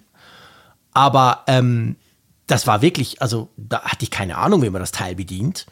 Und dann kam dieses Neue eben und ich dachte, oh cool, das sieht ja ein bisschen aus wie iMovie und man kann noch ein bisschen mehr machen. Aber das war genau das, was die Profis dann genervt hat dran. Klar, inzwischen kann es schon wieder viel, viel mehr. Es sind ja elf Jahre ins Land gegangen. Aber offensichtlich so, so gewisse Sachen sind nie mehr zurückgekommen. Ja. Ja, man fragt sich halt, wo will Apple jetzt denn wirklich damit hin? Ist das jetzt so eine Art Videoschnittsoftware, die den Consumer, den ambitionierten Consumer dann packen soll? Oder ist das stattdessen tatsächlich ein Showcase, ähm, dass Apple eben sagt, so Software, Hardware, diese ganze Experience kommt aus einer Hand und wir, wir sehen es halt gerne, wenn Filme und, und, und, äh, und Serien und, und sonstige Videoproduktionen letztendlich auch dann damit erstellt werden. Genau, ja, ganz genau. Also das, das ist genau das, wo man gucken muss. Und es ist natürlich eine riesen Herausforderung, weil Du weißt, steigende Komplexität geht normalerweise nicht nur bei, also mehr Funktionen oder mehr Möglichkeiten geht ja sehr oft mit steigender Komplexität auch bei der Bedienung einher. Und da den Mittelweg zu finden, dass du quasi die, die eben jetzt Freude dran haben, weil es für das, was es kann, immer noch sehr einfach und sehr schnell zu bedienen und zu, zu erlernen ist, die bei der Stange zu halten und gleichzeitig zu versuchen, diese Mega-Profis, die da jahrelange Workshops machen können und den ganzen Tag nichts anderes machen, das, ich glaube, das ist mega schwierig. Ich weiß nicht, ob, ob man das überhaupt machen kann, weißt du? Ja, man kann sich natürlich auch zu Recht fragen, ist das denn eigentlich Apples Metier? Also hat nicht. Das ist eine andere Frage, ja. Hat nicht diese Software, ist sie nicht zu sehr eigene Gattung geworden, dass das eigentlich nicht mehr so als Nebenprojekt eines großen Herstellers so betrieben werden kann. Oder müsste ja. Apple nicht die Ressourcen auch noch kräftig aufstocken? Also ist das Gute so? Frage, ja. Das fragen wir uns ja bei Hardware immer. Wir haben ja immer wieder geguckt, so bei den Routern zum Beispiel, dass Apple die rausgenommen, die WLAN-Router rausgenommen hat. Das haben ja. wir ja auch so ein wenig begründet damit, dass eben Apple diese Expertise nie so wirklich aufgebaut hat, dann auf Strecke, wie das ja eben andere Hersteller, die das genau. ihrem, ihrem, Hauptthema gemacht haben, machen. Und dass es deshalb folgerichtig war, zu sagen, wenn man es nur halbherzig macht, dann sollte man es besser sein lassen. Genau. Und, ja. und, das, und diese Frage stellt sich bei der Software im Übrigen ja bei Logic Pro ja auch ein Stück weit. Ähm, mhm. Dort aber ja zumindest aus Sicht der Pros deutlich weniger als jetzt bei Final Cut Pro. Ja. Ähm, ja. Äh, bei den Videos. Also ja, das, aber diese Frage kann man halt stellen und, und ja, auch nach elf Jahren ist die nicht so wirklich beantwortet, weil einfach Nö. auch die, sich das so weiterentwickelt hat. Ja, ganz genau.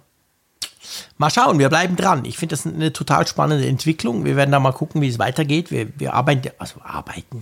Wir schneiden ja unsere Videos beide mit, mit Final Cut Pro. Ich, ich bin mega happy damit eigentlich. Ich kann alles tun, was ich will. Aber ich will natürlich nicht so viel.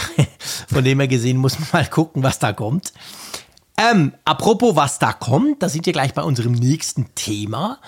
Und das finde ich ein mega spannendes, ähm, spann spannendes Thema, nämlich vereinfacht gesagt, Apple verordnet den App-Entwicklern einen Löschknopf oder sie schreiben vor, dass, dass, dass die einen Löschknopf in ihre Apps einbauen müssen.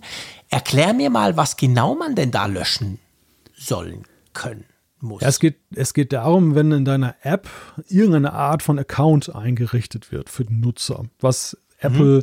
laut den App Store Guidelines sowieso eigentlich nicht so gerne sieht. Also die, sie sagen mhm. halt, wenn es begründete Fälle gibt, es muss wirklich einen signifikanten Zugewinn an Funktionalität bieten, dass du jetzt ein Login ja. erforderst. Es kann jetzt nicht sein, dass du meinetwegen für einen Browser zum Beispiel, ohne dass da irgendwelche Gegenwerte sind, dann einfach jetzt ein Login erforderst, sondern ja. das muss so funktionieren. Aber wenn ein Login, dann ist es so, dass ab dem 30. Juni, das ist die Frist, müssen Apps, das ist letztes Jahr schon angekündigt worden, halt erfüllen, dass sie einen Button auch bieten, dass du deine Daten wirklich löschen kannst. Also nicht, was auch manche also Anbieter machen. Die App, sondern Nein, nein, genau. Account-Daten. Dieser Account, der ja dann in der Regel ja, auch auf dem Server dann eben ja, ja ist. Also du, du, kannst die App löschen, aber dein Account besteht fort. Manche machen es ja auch so, dass sie Accounts nur deaktivieren und lassen ja. die Daten dann trotzdem bei sich auf dem Server. Nein, Apple verlangt ultimativ, dass letztendlich dann auch wirklich das verschwindet. Und, und ja, das ist ein recht weitreichender Eingriff dann eben auf das, was die Entwickler da machen. Ist zweimal schon verschoben worden. Aber mhm. das ist nicht ungewöhnlich bei Entwicklersachen. Wir haben das auch bei der App Tracking Transparency damals gesehen. Und wir haben es auch gesehen bei dieser Geschichte mit, den, mit der Pflicht, HTTPS-Verbindung nur noch, also verschlüsselte ja, genau, Verbindung zu Servern genau. nur noch aufzubauen. Das ist bis heute übrigens immer noch nicht forciert, weil ja. einfach zu viel lahmgelegt worden wäre, wenn man das ja, durchgesetzt krass. hätte. Weil ich meine, überleg dir mal, das würde ja heißen, dass Facebook auch so einen Knopf einbauen muss. Genau, ja, richtig. Könnte ich ja auch eine, ich meine, habt ihr mal probiert, euer Facebook-Account stillzulegen oder zu löschen? Das ist ja eine ziemliche Sache. Da klickst du einige Male rum und liest einig, einiges Zeug, was dich davon abhalten soll, das zu tun. Das wäre geil, wenn ich das in der App machen könnte, mit einem Klick quasi. Ja. Da habe ich noch nicht so recht dran. ja, und das ist genau der Punkt. Also Apple nutzt die Attraktivität seiner Plattform da mhm. wenn auch jetzt im positiven Sinne für die Nutzer aus, ja. dass ähm, sie durchsetzen wollen ihre, ihre Vorstellung von Datenschutz. Und das mhm. natürlich adressiert das auch vor allem solche großen wie eben Facebook mit Instagram und was sie alles noch dran haben. Sie gehen ja sogar so weit, dass sie sagen, äh, auch so von wegen auf eine Website leiten ist jetzt nicht ähm, so, so ein Ausweg, wo man, wo ihr euch davon stehlen könnt, sondern mhm. dann müsst ihr auch wirklich auf die Seite lenken wo ja. dann auch die Löschung möglich ist. Also nicht nach dem Motto, guck mal, da ist Facebook, irgendwo haben wir den Löschbutton versteckt. Nein, mhm. so funktioniert das nicht. Du musst, der muss ja. gut auffindbar sein, sowohl in der App oder wenn du es auf der Website machst, dann auf der Website. Krass. Ja. Hm. Interessant. Übrigens, diesen, diesen Artikel auf Heise Online hat da dieser neue Typ von der Nordsee geschrieben. Könnt ihr, könnt ihr euch mal angucken. Freue ich mich jedes Mal drüber, wenn ich deinen Namen dort lese. Ich auch. Ja, du auch. Ja, okay, das ist super. Umso besser. Du bist aber fleißig, da kannst du dich viel freuen. Ich kriege nicht ganz alle deine Artikel mit. Ähm, also Heise ist ja generell sehr, sehr fleißig und du bist auch sehr, sehr fleißig. Von dem her kriege ich nicht immer alles mit, darum freue ich mich vielleicht auch noch drüber. Aber anyway, finde ich cool und darum ist das immer lustig, wenn da Malte Kirchner drunter steht. So, wir reden über ein eigentlich noch, noch, viel, noch viel selbstverständlicheres Thema. Das andere ist ja cool mit dem Löschbutton. Das würden wir uns, glaube ich, auch alle wünschen, nicht nur bei Facebook. Aber ja, okay, es ist, ein, ist eine ziemliche Sache. Aber was ja eigentlich ganz merkwürdig ist, dass wir jetzt feiern, oder sagen wir mal, Netflix feiert es. Netflix hat offiziell von Apple die Erlaubnis bekommen, in der Netflix-App auf iOS oder iPadOS einen Link unterbringen zu dürfen, mit dem du, wenn du da draufklickst, quasi deinen Netflix-Account via Browser aufmachen kannst ähm, das hört sich doch an wie Realsatire, oder? Ja, das ist gewissermaßen Realsatire. Also es ist nicht nur Netflix, sondern es sind tatsächlich alle sogenannten Reader-Apps. Wir hatten hier im Apfelfunk auch ja. immer mal berichtet über diese neue, über diese Ankündigung Apples, dass sie das eben ermöglichen. Jetzt hat, jetzt ist es umgesetzt und Netflix äh, gehört da auch, glaube ich, zu den ersten, die es dann machen. Ja, ja, Das, das, das Bizarre daran ist ja erstens, du sagtest es gerade, ähm, dass so eine Selbstverständlichkeit der vernetzten Welt jetzt plötzlich ein, als eine Innovation gilt. Und noch schlimmer ist dann auch dieser Disclaimer. Also der ist geil. Der genau. Bildschirm wenn du dann auf diesen Link klickst, also wenn du dich erdreistest, in der Netflix-App zum Beispiel diesen Link zu klicken, dann kommt so ein riesiger Disclaimer, also die ganze Seite des iPhones wo dann steht, Sie sind im Begriff, die App zu verlassen und eine externe Webseite aufzurufen. Die Abwicklung von Geschäften erfolgt in diesem Fall nicht mehr mit Apple und dann noch so kleingeschriebenes bla bla bla. Also ja, das, das sieht so fast so ein bisschen aus, wie wenn du bei Chrome im, im Browser einen unsicheren Link klickst. Weißt du, irgendwas, was nicht HTTPS ist oder so, da kommt doch auch so eine Warnung. Ja. Also so nach dem Motto, mach das nicht gefährlich, gefährlich. Ja, also es ist schon extrem abschreckend, ne? weil es wirklich ja, so genau. wie, eine, wie eine Warnmeldung sagt dem Motto, ja. oh, ich habe ein Virus entdeckt oder so. Ja, also das, genau, eben, sage ich genau sowas. es, heißt offenes, es heißt offenes Web, dieses Virus. genau, es ist was Böses. Das, das, kann nichts Gutes sein. Geh nicht aus dem Paradies, bleibe hier. Geh nicht aus dem Wallet Garden raus, bitte. Ja. Ja, krass. Ja, ja, ja, aber das ist ja tatsächlich ein, ein jahrelanger Streit, der da ja. getobt hat. Es geht ja auch zum Beispiel Amazon mit dem Kindle war ja auch mal so ein Punkt und das ist so auf eine ziemlich noch Low-Level-Weise dieses, dass das überhaupt mal die Zäune aufgemacht werden, wo, wo mhm. ja vorher dann ja dann Apps dann der Rausschmiss drohte, wenn sie dagegen verstoßen haben ja, ich glaube, wir waren aber damals uns schon einer Meinung, dass das ja recht bizarr ist, diese ganze Geschichte. Ja, ja, es ist wirklich bizarr. Und es macht halt eigentlich so gar keinen Sinn, das Ganze. Aber okay, es ist halt bei Apple manchmal so, dass solche Dinge dann plötzlich was Spezielles sind, solche Selbstverständlichkeiten eigentlich. Nichtsdestotrotz, es, es gibt jetzt diese Möglichkeit, Netflix nutzt sie schon, andere werden garantiert auch nachziehen. Und wenn ihr da draufklickt, dann lest mal, was da steht. Keine Angst haben, es geht eigentlich nicht um ein Virus, auch wenn es so aussieht. Ja, okay. Mehr müssen wir, glaube ich, gar nicht drüber sagen, oder? Nein, außer vielleicht, dass das aber trotzdem nur der Vorbote ist für das, was ja mit den EU-Vorgaben dem äh, Digital Services Act und dem Markets Act dann vielleicht noch an weiteren Öffnungen kommen kann. Denn die gehen ja tatsächlich so weit, dass, dass sie auch Apple und andere verdonnern wollen, dass sie eben diese In-App-Purchases und so weiter neu, deutlich öffnen und ja. auch andere zulassen.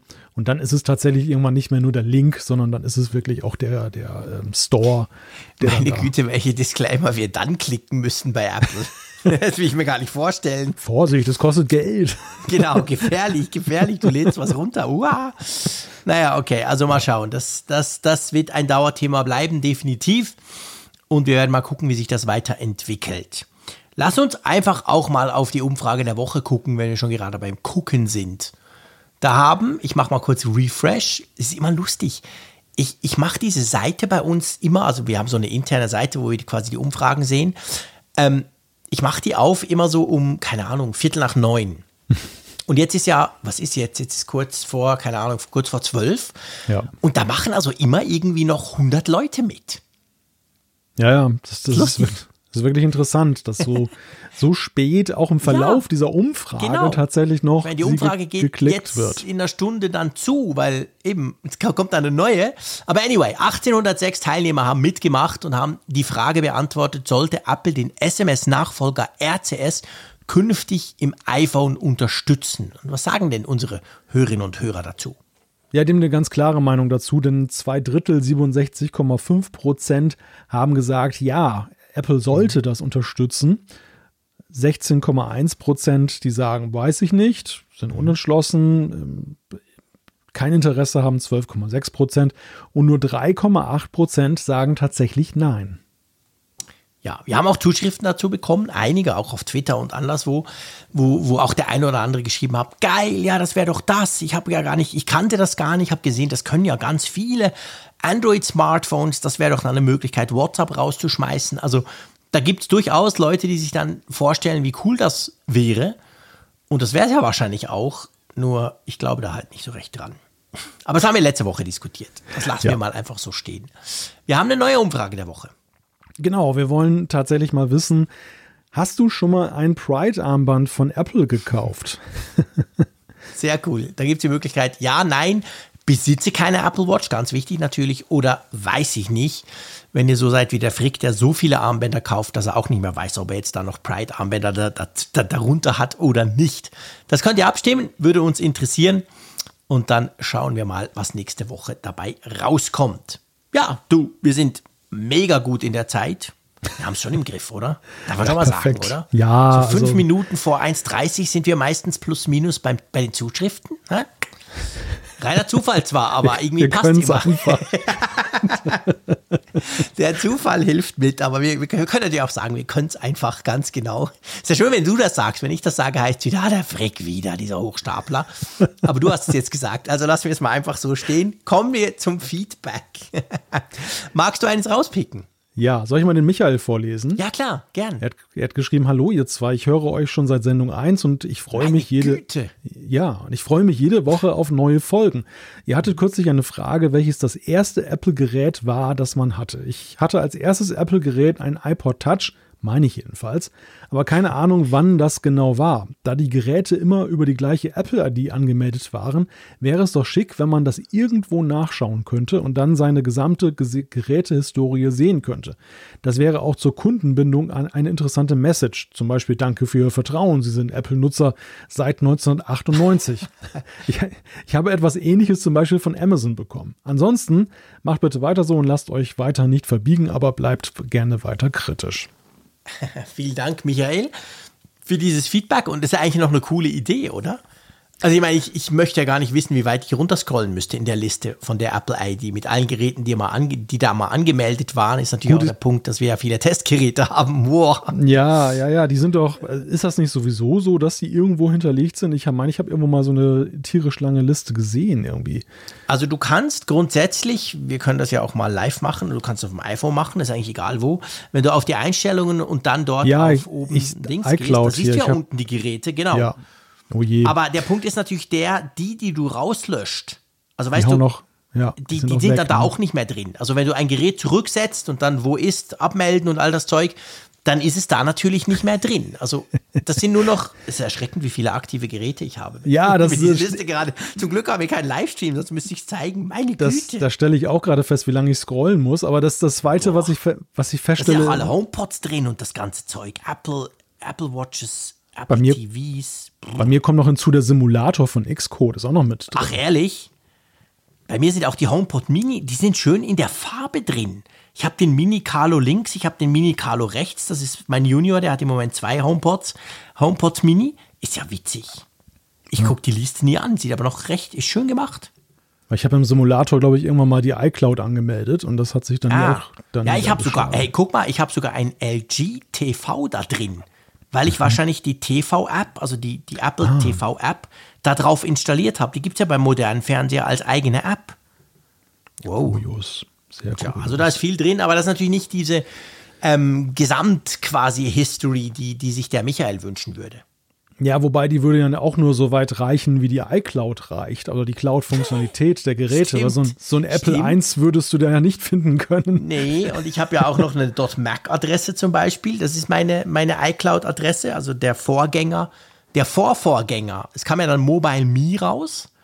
Und das Mobile Me war ja schon der Nachfolger von diesem .Mac-Dienst. Also ich habe noch eine ganz, ganz alte E-Mail-Adresse. Und da hat man natürlich nicht Geräte angemeldet. Klar, das, das gab es alles gar noch nicht.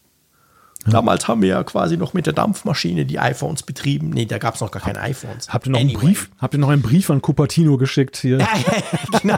Könntest du bitte mein Gerät freischalten? ich habe ein Gerät gekauft. genau.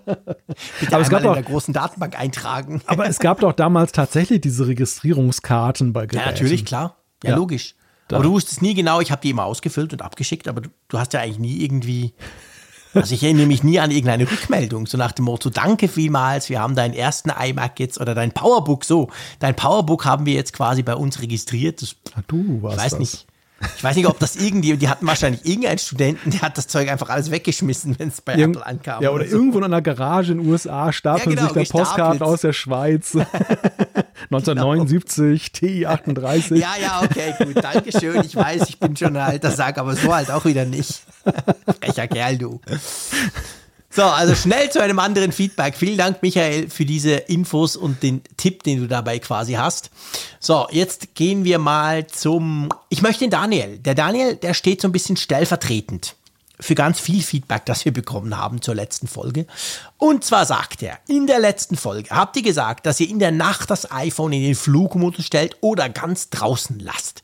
Das verwundert mich tatsächlich sehr, weil ihr in anderen Folgen immer begeistert von der Möglichkeit des Fokus einstellen redet und ihr extra einen Fokus für die Arbeit, für Meetings, für Freizeit etc. habt, dann aber in der Nacht nicht den Fokus Schlafen benutzt. Eure Begründung ist ja nicht die Strahlung, sondern dass Nachrichten, Informationen und so weiter reinkommen und euch wecken würden. Dies würde ja bei dem Fokus Schlafen eben nicht reinkommen und das iPhone wäre die ganze Nacht still. Der Vorteil hier ist halt noch, dass im Notfall Notfallnachrichten oder eingehende Notfallanrufe von den Notfallkontakten dann trotzdem eingehen würden und man dann im Ernstfall reagieren kann. Wenn das Handy im Flugmodus ist, dann erreicht man einen ja gar nicht mehr, auch nicht mehr in einem Notfall. Interessant, dass ihr das nicht nutzt. Wieso nicht? Wir haben einige solche Zuschriften bekommen, gell? Ja, ja, das haben wir tatsächlich. Möchtest du erklären, warum du es nicht nutzt? Weil ich glaube, bei mir ist es nicht, nicht die gleiche Idee dahinter. Äh, ja, ich habe da noch überlegt, der, der, geht bei mir tatsächlich irgendwann an. Und ähm, ich habe diese Automation Ehrlich? laufen. Der geht bei mir nie an. Ich gehe wahrscheinlich zu früh ins Bett, der geht erst um drei in der Nacht an oder so. Kann man das, das kann man, glaube ich, einstellen, gell, das mit diesem Schlafenzeug. Ich habe das mal deaktiviert, das hat mich genervt. Ja, ich habe das immer mal eingestellt, ähm, aber das genau. war in, in, dieser Testphase war das. Ich habe das auch nie so richtig begriffen, muss ich ganz ehrlich sagen. Das mit diesem Schlafen und diesem komischen. Das, ja, das ist Selbstdisziplinierung. Also es Eben, ist ja so, ich, dass. Du weißt, dass, ich mag ja das nicht. Ich bin ja eher der Rebell. Ja, Du, du kriegst ja, du, also die, die Notifikationen, die als nicht relevant oder als nicht dringend erachtet werden, werden ja von dir ferngehalten ab diesem Zeitpunkt. Ja. Und das Display ist dann auch gedimmt. Zum Beispiel bei der Apple Watch ist es ja auch so, dass du dann die so erstmal wie aus dem Schwimmmodus quasi entriegeln musst, damit du sie wieder ja, aktiv ja, nutzen genau. kannst. Genau. Und ähm, ja, also am Ende ist es halt so wie bei Bildschirmzeit, wenn du das, wenn du dir selber die Bildschirmzeit angedeihen lässt und nicht den Kindern dann, dass, dass du dich davon abhalten willst, dass du zu viel Zeit oder dass du zu aufgeregt bist, ja. weil du zu lange dann da drauf guckst und dann kannst du nicht einschlafen oder so. Und ja, ich habe es tatsächlich aus Laziness habe ich das drin gelassen. Mhm. Ich weiß gar nicht, warum mein Bildschirm dann nachts trotzdem da aufge, aufgeblinkt hat. Das habe ich mich seit diesen Zuschriften tatsächlich gefragt ich sage euch jetzt mal, was bei mir der Punkt ist, warum ich das bisher nicht gemacht habe. Ich finde es eine gute Idee, by the way. Und ich bin gerade, während ich hier spreche, ich bin krasser Multitasker, habe ich jetzt mal wieder dieses Schlafen mal wieder aktiviert. So von 12 bis 6 oder so. Mal gucken, was da passiert. Anyway, ähm, äh, bei mir ist das so ein bisschen, das hängt mit meiner, mit meiner Radio- und, und Technikerzeit. Ihr wisst ja, ich war ja, ich hatte ja eine Firma, wir haben Radio- und Fernsehstationen gebaut. Und ähm, in, in der Zeit habe ich wirklich jahrelang habe ich nicht jede Nacht natürlich nicht, aber, aber wirklich doch immer wieder des Nachts Anrufe bekommen. Irgendein Radiosender, da geht das RDS nicht oder irgendein Sendesystem ist abgestürzt, whatever. Das war ja mein Job. Meine Firma hat unter anderem davon gelebt, alles gut. Aber ich habe dann gemerkt mit steigendem Alter, dass ich das nicht mehr ertrage, wenn mich einer in der Nacht schon nur anrufen könnte. Weißt du? Und natürlich, das mit den Notfallkontakten kann ich nachvollziehen, aber ja, ich sag's mal so, meine Frau ist meistens da. Also tatsächlich, wenn die mal irgendwo übernachtet, dann lasse ich mein Handy auch an. Aber sonst, alle anderen, also ich sag mir mal, wenn die Welt untergeht, kriege ich das am Morgen wahrscheinlich auch noch mit. Und darum bin ich wirklich so ein Typ, ich, ich will einfach das Ding, ich will einfach tot, ich will, das, ich will Ruhe haben. Und ich will nicht da so einen Fokus, der dann irgendwie plötzlich dann doch nicht funktioniert. Also da bin ich vielleicht ein bisschen eigen, aber das liegt an dieser, das kennt vielleicht der eine oder andere, der in der IT arbeitet und diese Schichten, Schichten oder dieses, wie hieß das, Pikett oder so fahren musste. Das war schon immer stressig, wenn da irgendein Radio anruft um drei in der Nacht und dann musst du dem erklären, okay, jetzt starte mal den Server neu, ich wähle mich gleich ein und so. Das kommt bei mir, glaube ich, daher dass ich wirklich mein iPhone quasi ganz blöd tot mache am Abend. Hm. Ja, ich habe tatsächlich noch eine extra Festnetznummer für sowas. Obwohl für ja Not, niemand mehr anruft, weißt du? Für Notfälle. Ja, habe ich auch. Aber also, ich glaube, ich würde die nicht hören in der Nacht. Wir haben auch noch eine Festnetznummer. Die haben wir eigentlich seit, pff, keine Ahnung, die Nummer habe ich, glaube ich, seit den 80er Jahren, darf man das sagen? Nein, 90er Jahren. Also die habe ich schon 1978, da, die hast du noch deine Postkarte geschrieben. Genau, ja, genau, genau. Die durfte ich selber auswählen. Da gab es doch nicht so viele in der Schweiz. Nein, aber wir haben auch noch ein Festnetz tatsächlich, witzigerweise. Ja. Und es rufen wirklich mit einer hundertprozentigen Garantie nur noch Callcenters an. Also wirklich, es, wirklich, es ruft nie mehr ein normaler Mensch dort an. Und seit Jahren bin ich mir am überlegen und denke, ich ziehe einfach das Ding aus, weil ich habe das bei meinem Abo sowieso dabei, ich zahle auch nichts dafür. Aber ich könnte ja bei der Fritzbox einfach diese Verbindung kappen. Da würde ich es mhm. ja nicht mehr mitbekommen, wenn jemand anruft. Weil die ganze Familie, alle Eltern, alles, die rufen ja nur noch aufs Handy an. Ist ja auch gut, dann erreichen sie den, den sie wollen.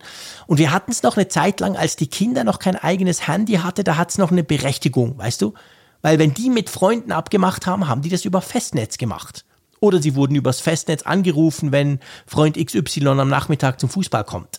Aber inzwischen haben sie Handys. Also ich, ich muss echt sagen, eigentlich könnte ich dieses Festnetz schon lange mal deaktivieren. Das Weil da rufen nur Weinverkäufer, Krankenkassenvertreter, hm. irgendwelche Spinner an.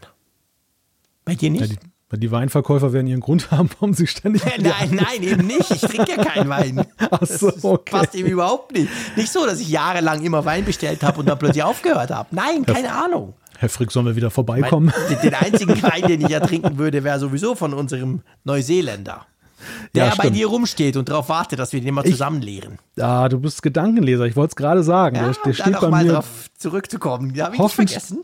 Hoffentlich gut klimatisiert. Ich laufe Du hast die schon lange getrunken und dachte, der Frick erinnert sich sowieso nicht dran. Ich laufe fast jeden Tag an dem vorbei und gucke ihn an. Nein.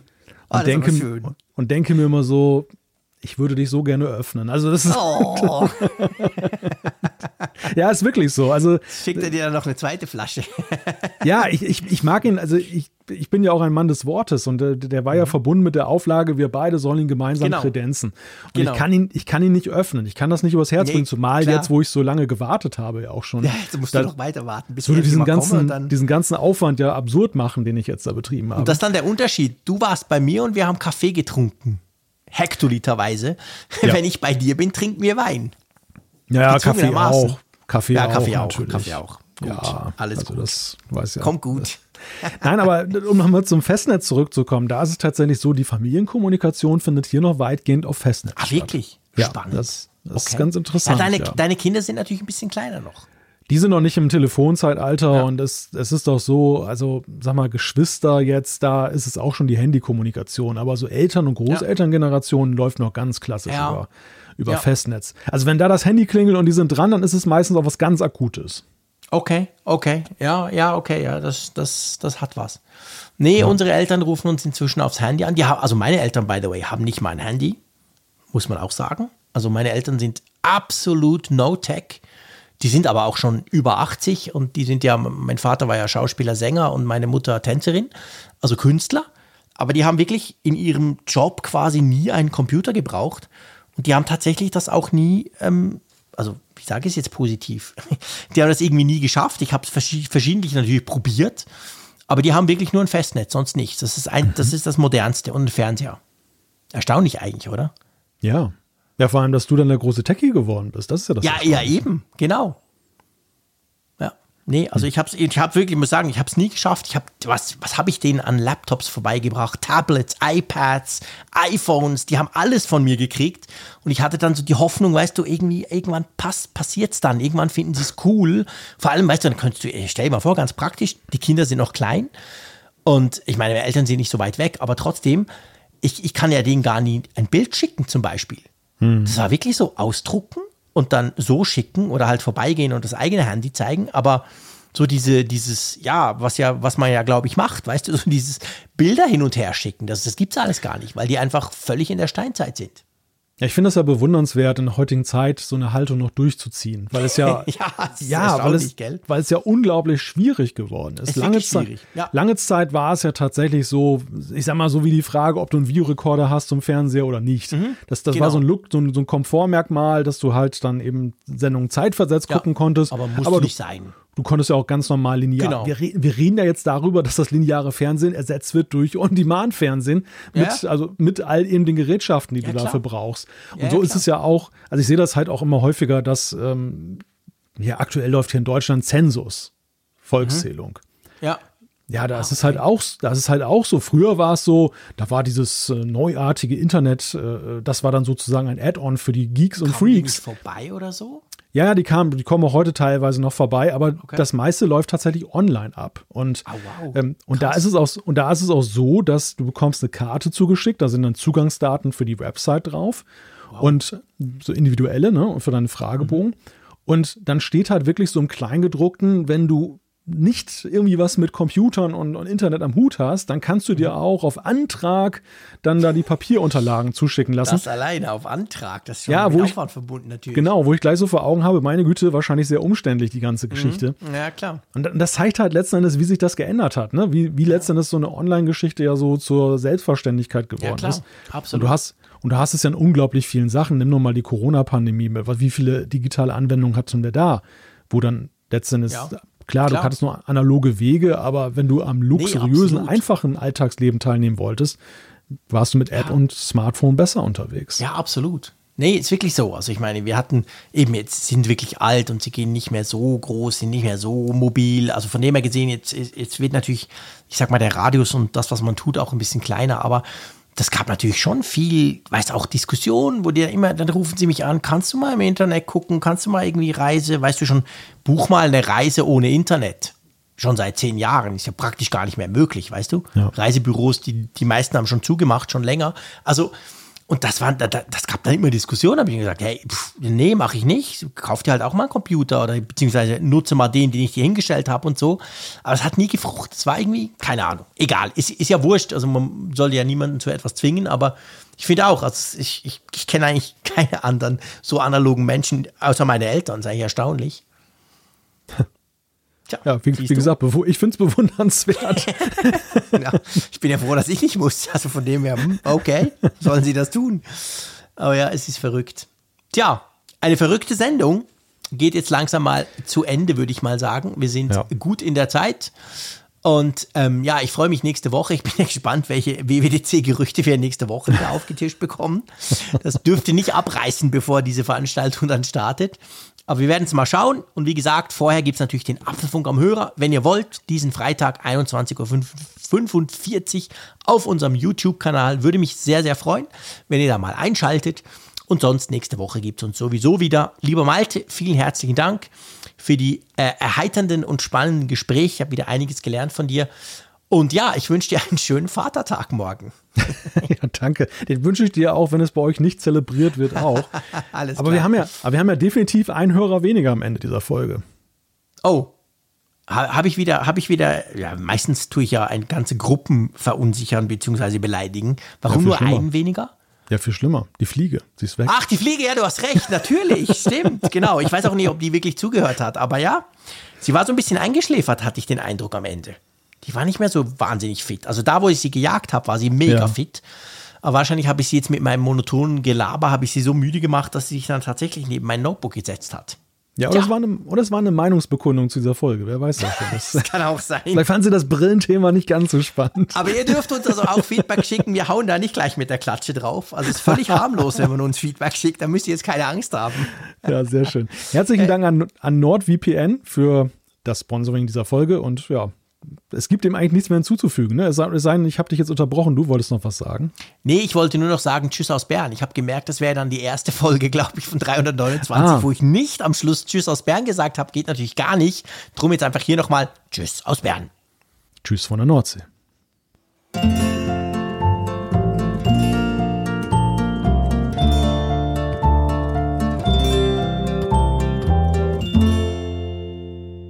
Immer auf Empfang mit Funkgerät, der App zum Apfelfunk. Lade dir jetzt Funkgerät für iOS und Android kostenlos im App Store und bei Google Play.